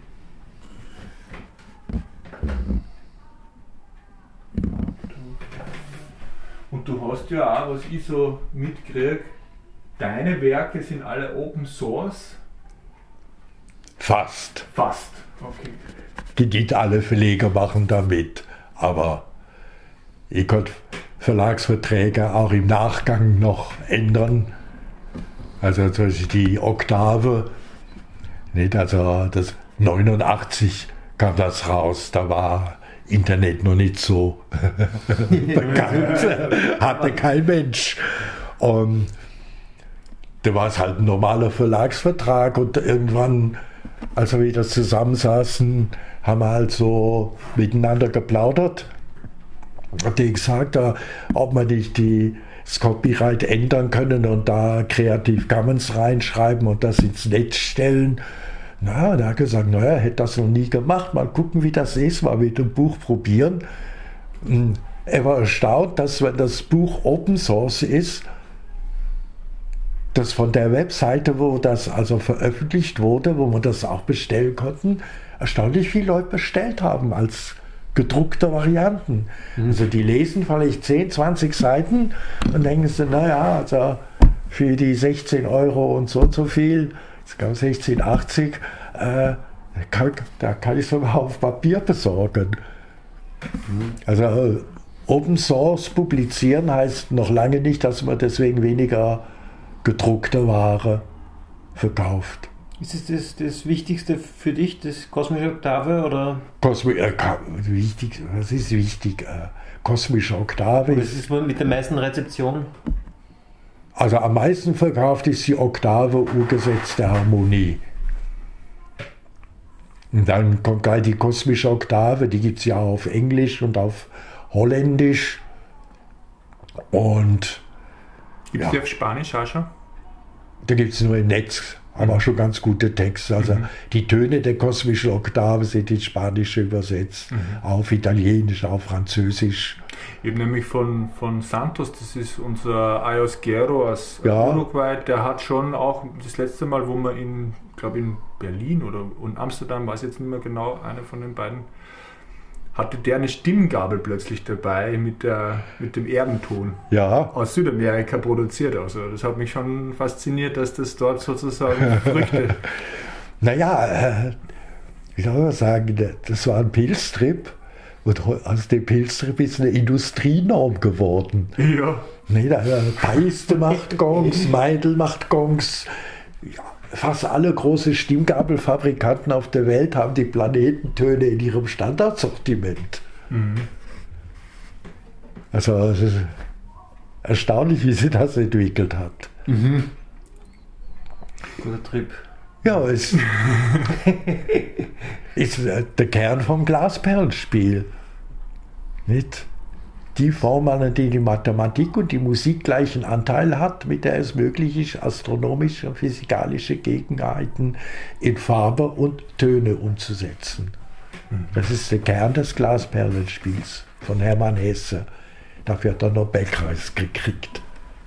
Bin ich Schmöker. Echt? Ja, Wow, den, den, den, den habe ich nicht gelesen. ja dem. Da war mir, da bin ich, war mir das kompliziert damals. Aber das beste Psychonautenbuch, das ich kenne, das ist in Wien geschrieben worden. Hier. Ja. Leo Perutz, ein Romanschriftsteller. Er hat 1933 einen Roman geschrieben, der heißt St. Petri-Schnee. Und der spielt in einem Pfarrhaus, in dem ein Chemiker ein Labor einrichtet und der mit Mutterkornalkaloiden arbeitet und experimentiert. Und er findet eine Substanz, die ist farblos, die ist geruchlos, mm, die macht keine körperlichen Schäden und sie eröffnet einem den Weg zu Gott. Da tut das Religionsempfinden vertiefen. Das war fünf Jahre bevor Albert Hofmann das erste Mal LSD herstellte und zehn Jahre bevor er Albert Hofmann gemerkt hat, wie das wirkt, hat er in einer unglaublichen Präzision die Wirkung dieser Substanz beschrieben. Als Roman, als fiktiver Roman war der geschrieben. Als Roman, ja. Als Einfach so. Heute kann man sagen, es ist ein Science Fiction. Ja. Aber damals äh, hat er einfach einen Roman geschrieben. Der hat auch sonst nette Sachen geschrieben. Aber St. Petri-Schnee, das ist schon wirklich ein Wunder. Wie präzise er die Wirkung einer Substanz, die erst später hergestellt wurde, genau aus dem gleichen Grundstoff, aus dem Mutterkorn, das ist toll zu lesen. Also wenn du da Zeit hast, das, das öffnen, weil man weiß in dem Buch nie, was ist real und was ist Fiktion. Das ist so ein Hin und Her, das ist genial. Geil. Das kommt auf die Listen. Das lesen wir jetzt. Ja, das gibt es im Buchhandel. Leo Perutz. Leo Perutz, St. Petri-Schnee. St. Petri-Schnee. Ja, vielleicht, äh, weil wir jetzt schon sehr lange plaudern und die Zuhörer eventuell auch schon müde werden, wenn sie noch nicht auf Pause gedrückt haben, wollte ich dich Habt ihr auf fragen. Pause gedrückt? Na, warte mal, gibst du noch einen Strom? Haben wir noch? Vielleicht noch, möchtest du noch irgendwas unsere Zuhörer, Zuschauer in Wien und vielleicht in Deutschland nur sagen, was da am Herzen liegt? Psychonautik und Partykultur sind ein Weltkulturerbe. Man kann in Japan, in Australien, in Wien, in Berlin oder wo auch immer auf der Welt auf eine Psytrance, auf eine Goa-Party gehen. Man sieht bestimmte Deko-Elemente, man hört bestimmte Sounds, man trifft ein selektives Publikum, das feiern gelernt hat, das sehr spezielle, feinfühlige Umgangsformen miteinander hat. Das ist ein Weltkulturerbe. Darum bin ich dafür, dass man Psychonautik und Partykultur von der UNESCO als immaterielles Weltkulturerbe schützen lässt. Nicht? Also vielleicht als Bemerkung, aber bei manchen Festivals zumindest in Deutschland ist es so, da bauen sich die Polizisten auf wie die alten Römer bei Asterix und Obelix mit Helm und Schild und Schnickschnack zeltet und kontrollieren da die Partybesucher. Aber da fällt mir eben Asterix und Obelix ein. Wer hat gewonnen? Dank Miraculix. Der war mit dem Zaubertrank da. Und da konnten die Römer mit all ihrem Schnickschnack nichts anhaben. Und so wird es auch äh, um die Psychonautik gehen. Mhm. Das ist der Stein der Weisen. Oder bei Changa kommt ja aus, aus äh, der Zeder. Das, ist, das, sind, äh, das sind Bäume Akazien. Die Akazien. Und das sind, das ist der Baum des Lebens. Und Akazien, wenn man guckt, was Akazien alles für Stöpfchen enthalten, äh, jeder dritte davon steht irgendwo in einem Betäubungs- oder Suchtmittelgesetz drin. Und vor allem eben DMT und 5-Meo-DMT, mhm. aber auch noch andere. Und ja, die Freimaurer sagen, ist hier die Akazie bekannt, weil es geht da um den Bau vom Tempel von Jerusalem. Und den Tempelbauer, den haben sie dann umgebracht, damit er nicht nochmal so einen Tempel macht. Den vom Taj Mahal ist ja auch nicht viel anders ergangen. Und dann hat man ihm zu Ehren den Baum des Lebens gesetzt. Der Akazie. Und die Maurer, für die Maurer ist ja der Wiederaufbau des salomonischen Tempels im geistigen Sinn ein zentrales Element und das Erkennungszeichen ist die Akazie. Mhm. Aber ich kenne weit, ich habe schon manchen Maurer gefragt, also, du kennst die Akazie, wie wirkt die? Was, wie? Keine Ahnung. Wenn ich auf, auf, auf eine Hightech-Party gehe nicht? oder eine Goa-Gill-Party und frage da die Leute, da gibt es viele, die mir sehr viel erzählen können über die Akazien. Mhm. Das sind die heutigen Bruderschaften, mhm. das sind die heutigen Rituale und das gehört geschützt. Da ist eine Weisheit dahinter. Nicht? Eine Weisheit, die auch Schamanen haben. Und die gehört nicht irgendwie verdrängt und verboten, sondern da, ich meine, was ist für ein Wissen dahinter? Wenn man von der Pflanze nimmt und von der Pflanze nimmt und die einzeln konsumiert, passiert nicht viel. Aber wenn ich die richtig zusammenrühre, dann sehe ich die Welt mit völlig neuen Augen. Mhm. Ich meine, da, da, muss ein Bezug zur Natur sein, der ist heutigen Wissenschaftler irgendwie völlig fremd. Nicht darum geht es der Natur auch so schlecht, weil es nicht mit Einklang mit der Natur. Mhm. Herrliches Schlusswort. Ja, ich würde auch sagen, hast du noch irgendeine Frage, weil sonst würde ich mich verabschieden von, von, von euch. Ja. Ja. Ich, ich, ich will gerne High Fiven. So. Na, passt. Das darf man nicht machen. Ja, Danke, Kusto, fürs ja, Gespräch. Gerne. War leibend. Danke sehr. Ja, schickst mir dann einen Link, wenn es veröffentlicht ist. Ja, ja, das kommt da so bald einmal einmal rein und ja. dann schicke ich dir den Link. Vor Weihnachten kommt es noch raus, gell? Ja, kann vor, vor, vor dem 21. Ja. Machen wir es am 21. Am 21. muss rausbringen? Veröffentlichen wir es am 21. Okay, okay. Aber den Link schickst du mir vielleicht schon am 20. Schicke dir vorher schon. Ja, damit äh, ich das am 21. Eine, so, ah, ja, so genau. Wintersonnenwende die Leute rumschicken kann. Ja, passt. Machen. Top, top. Okay. Ja. Da gibt es auch sicher ein paar Leute, die auf euren Kanal aufmerksam werden. Ja. Ja, wir machen sie aus dem Herz heraus. Absolut.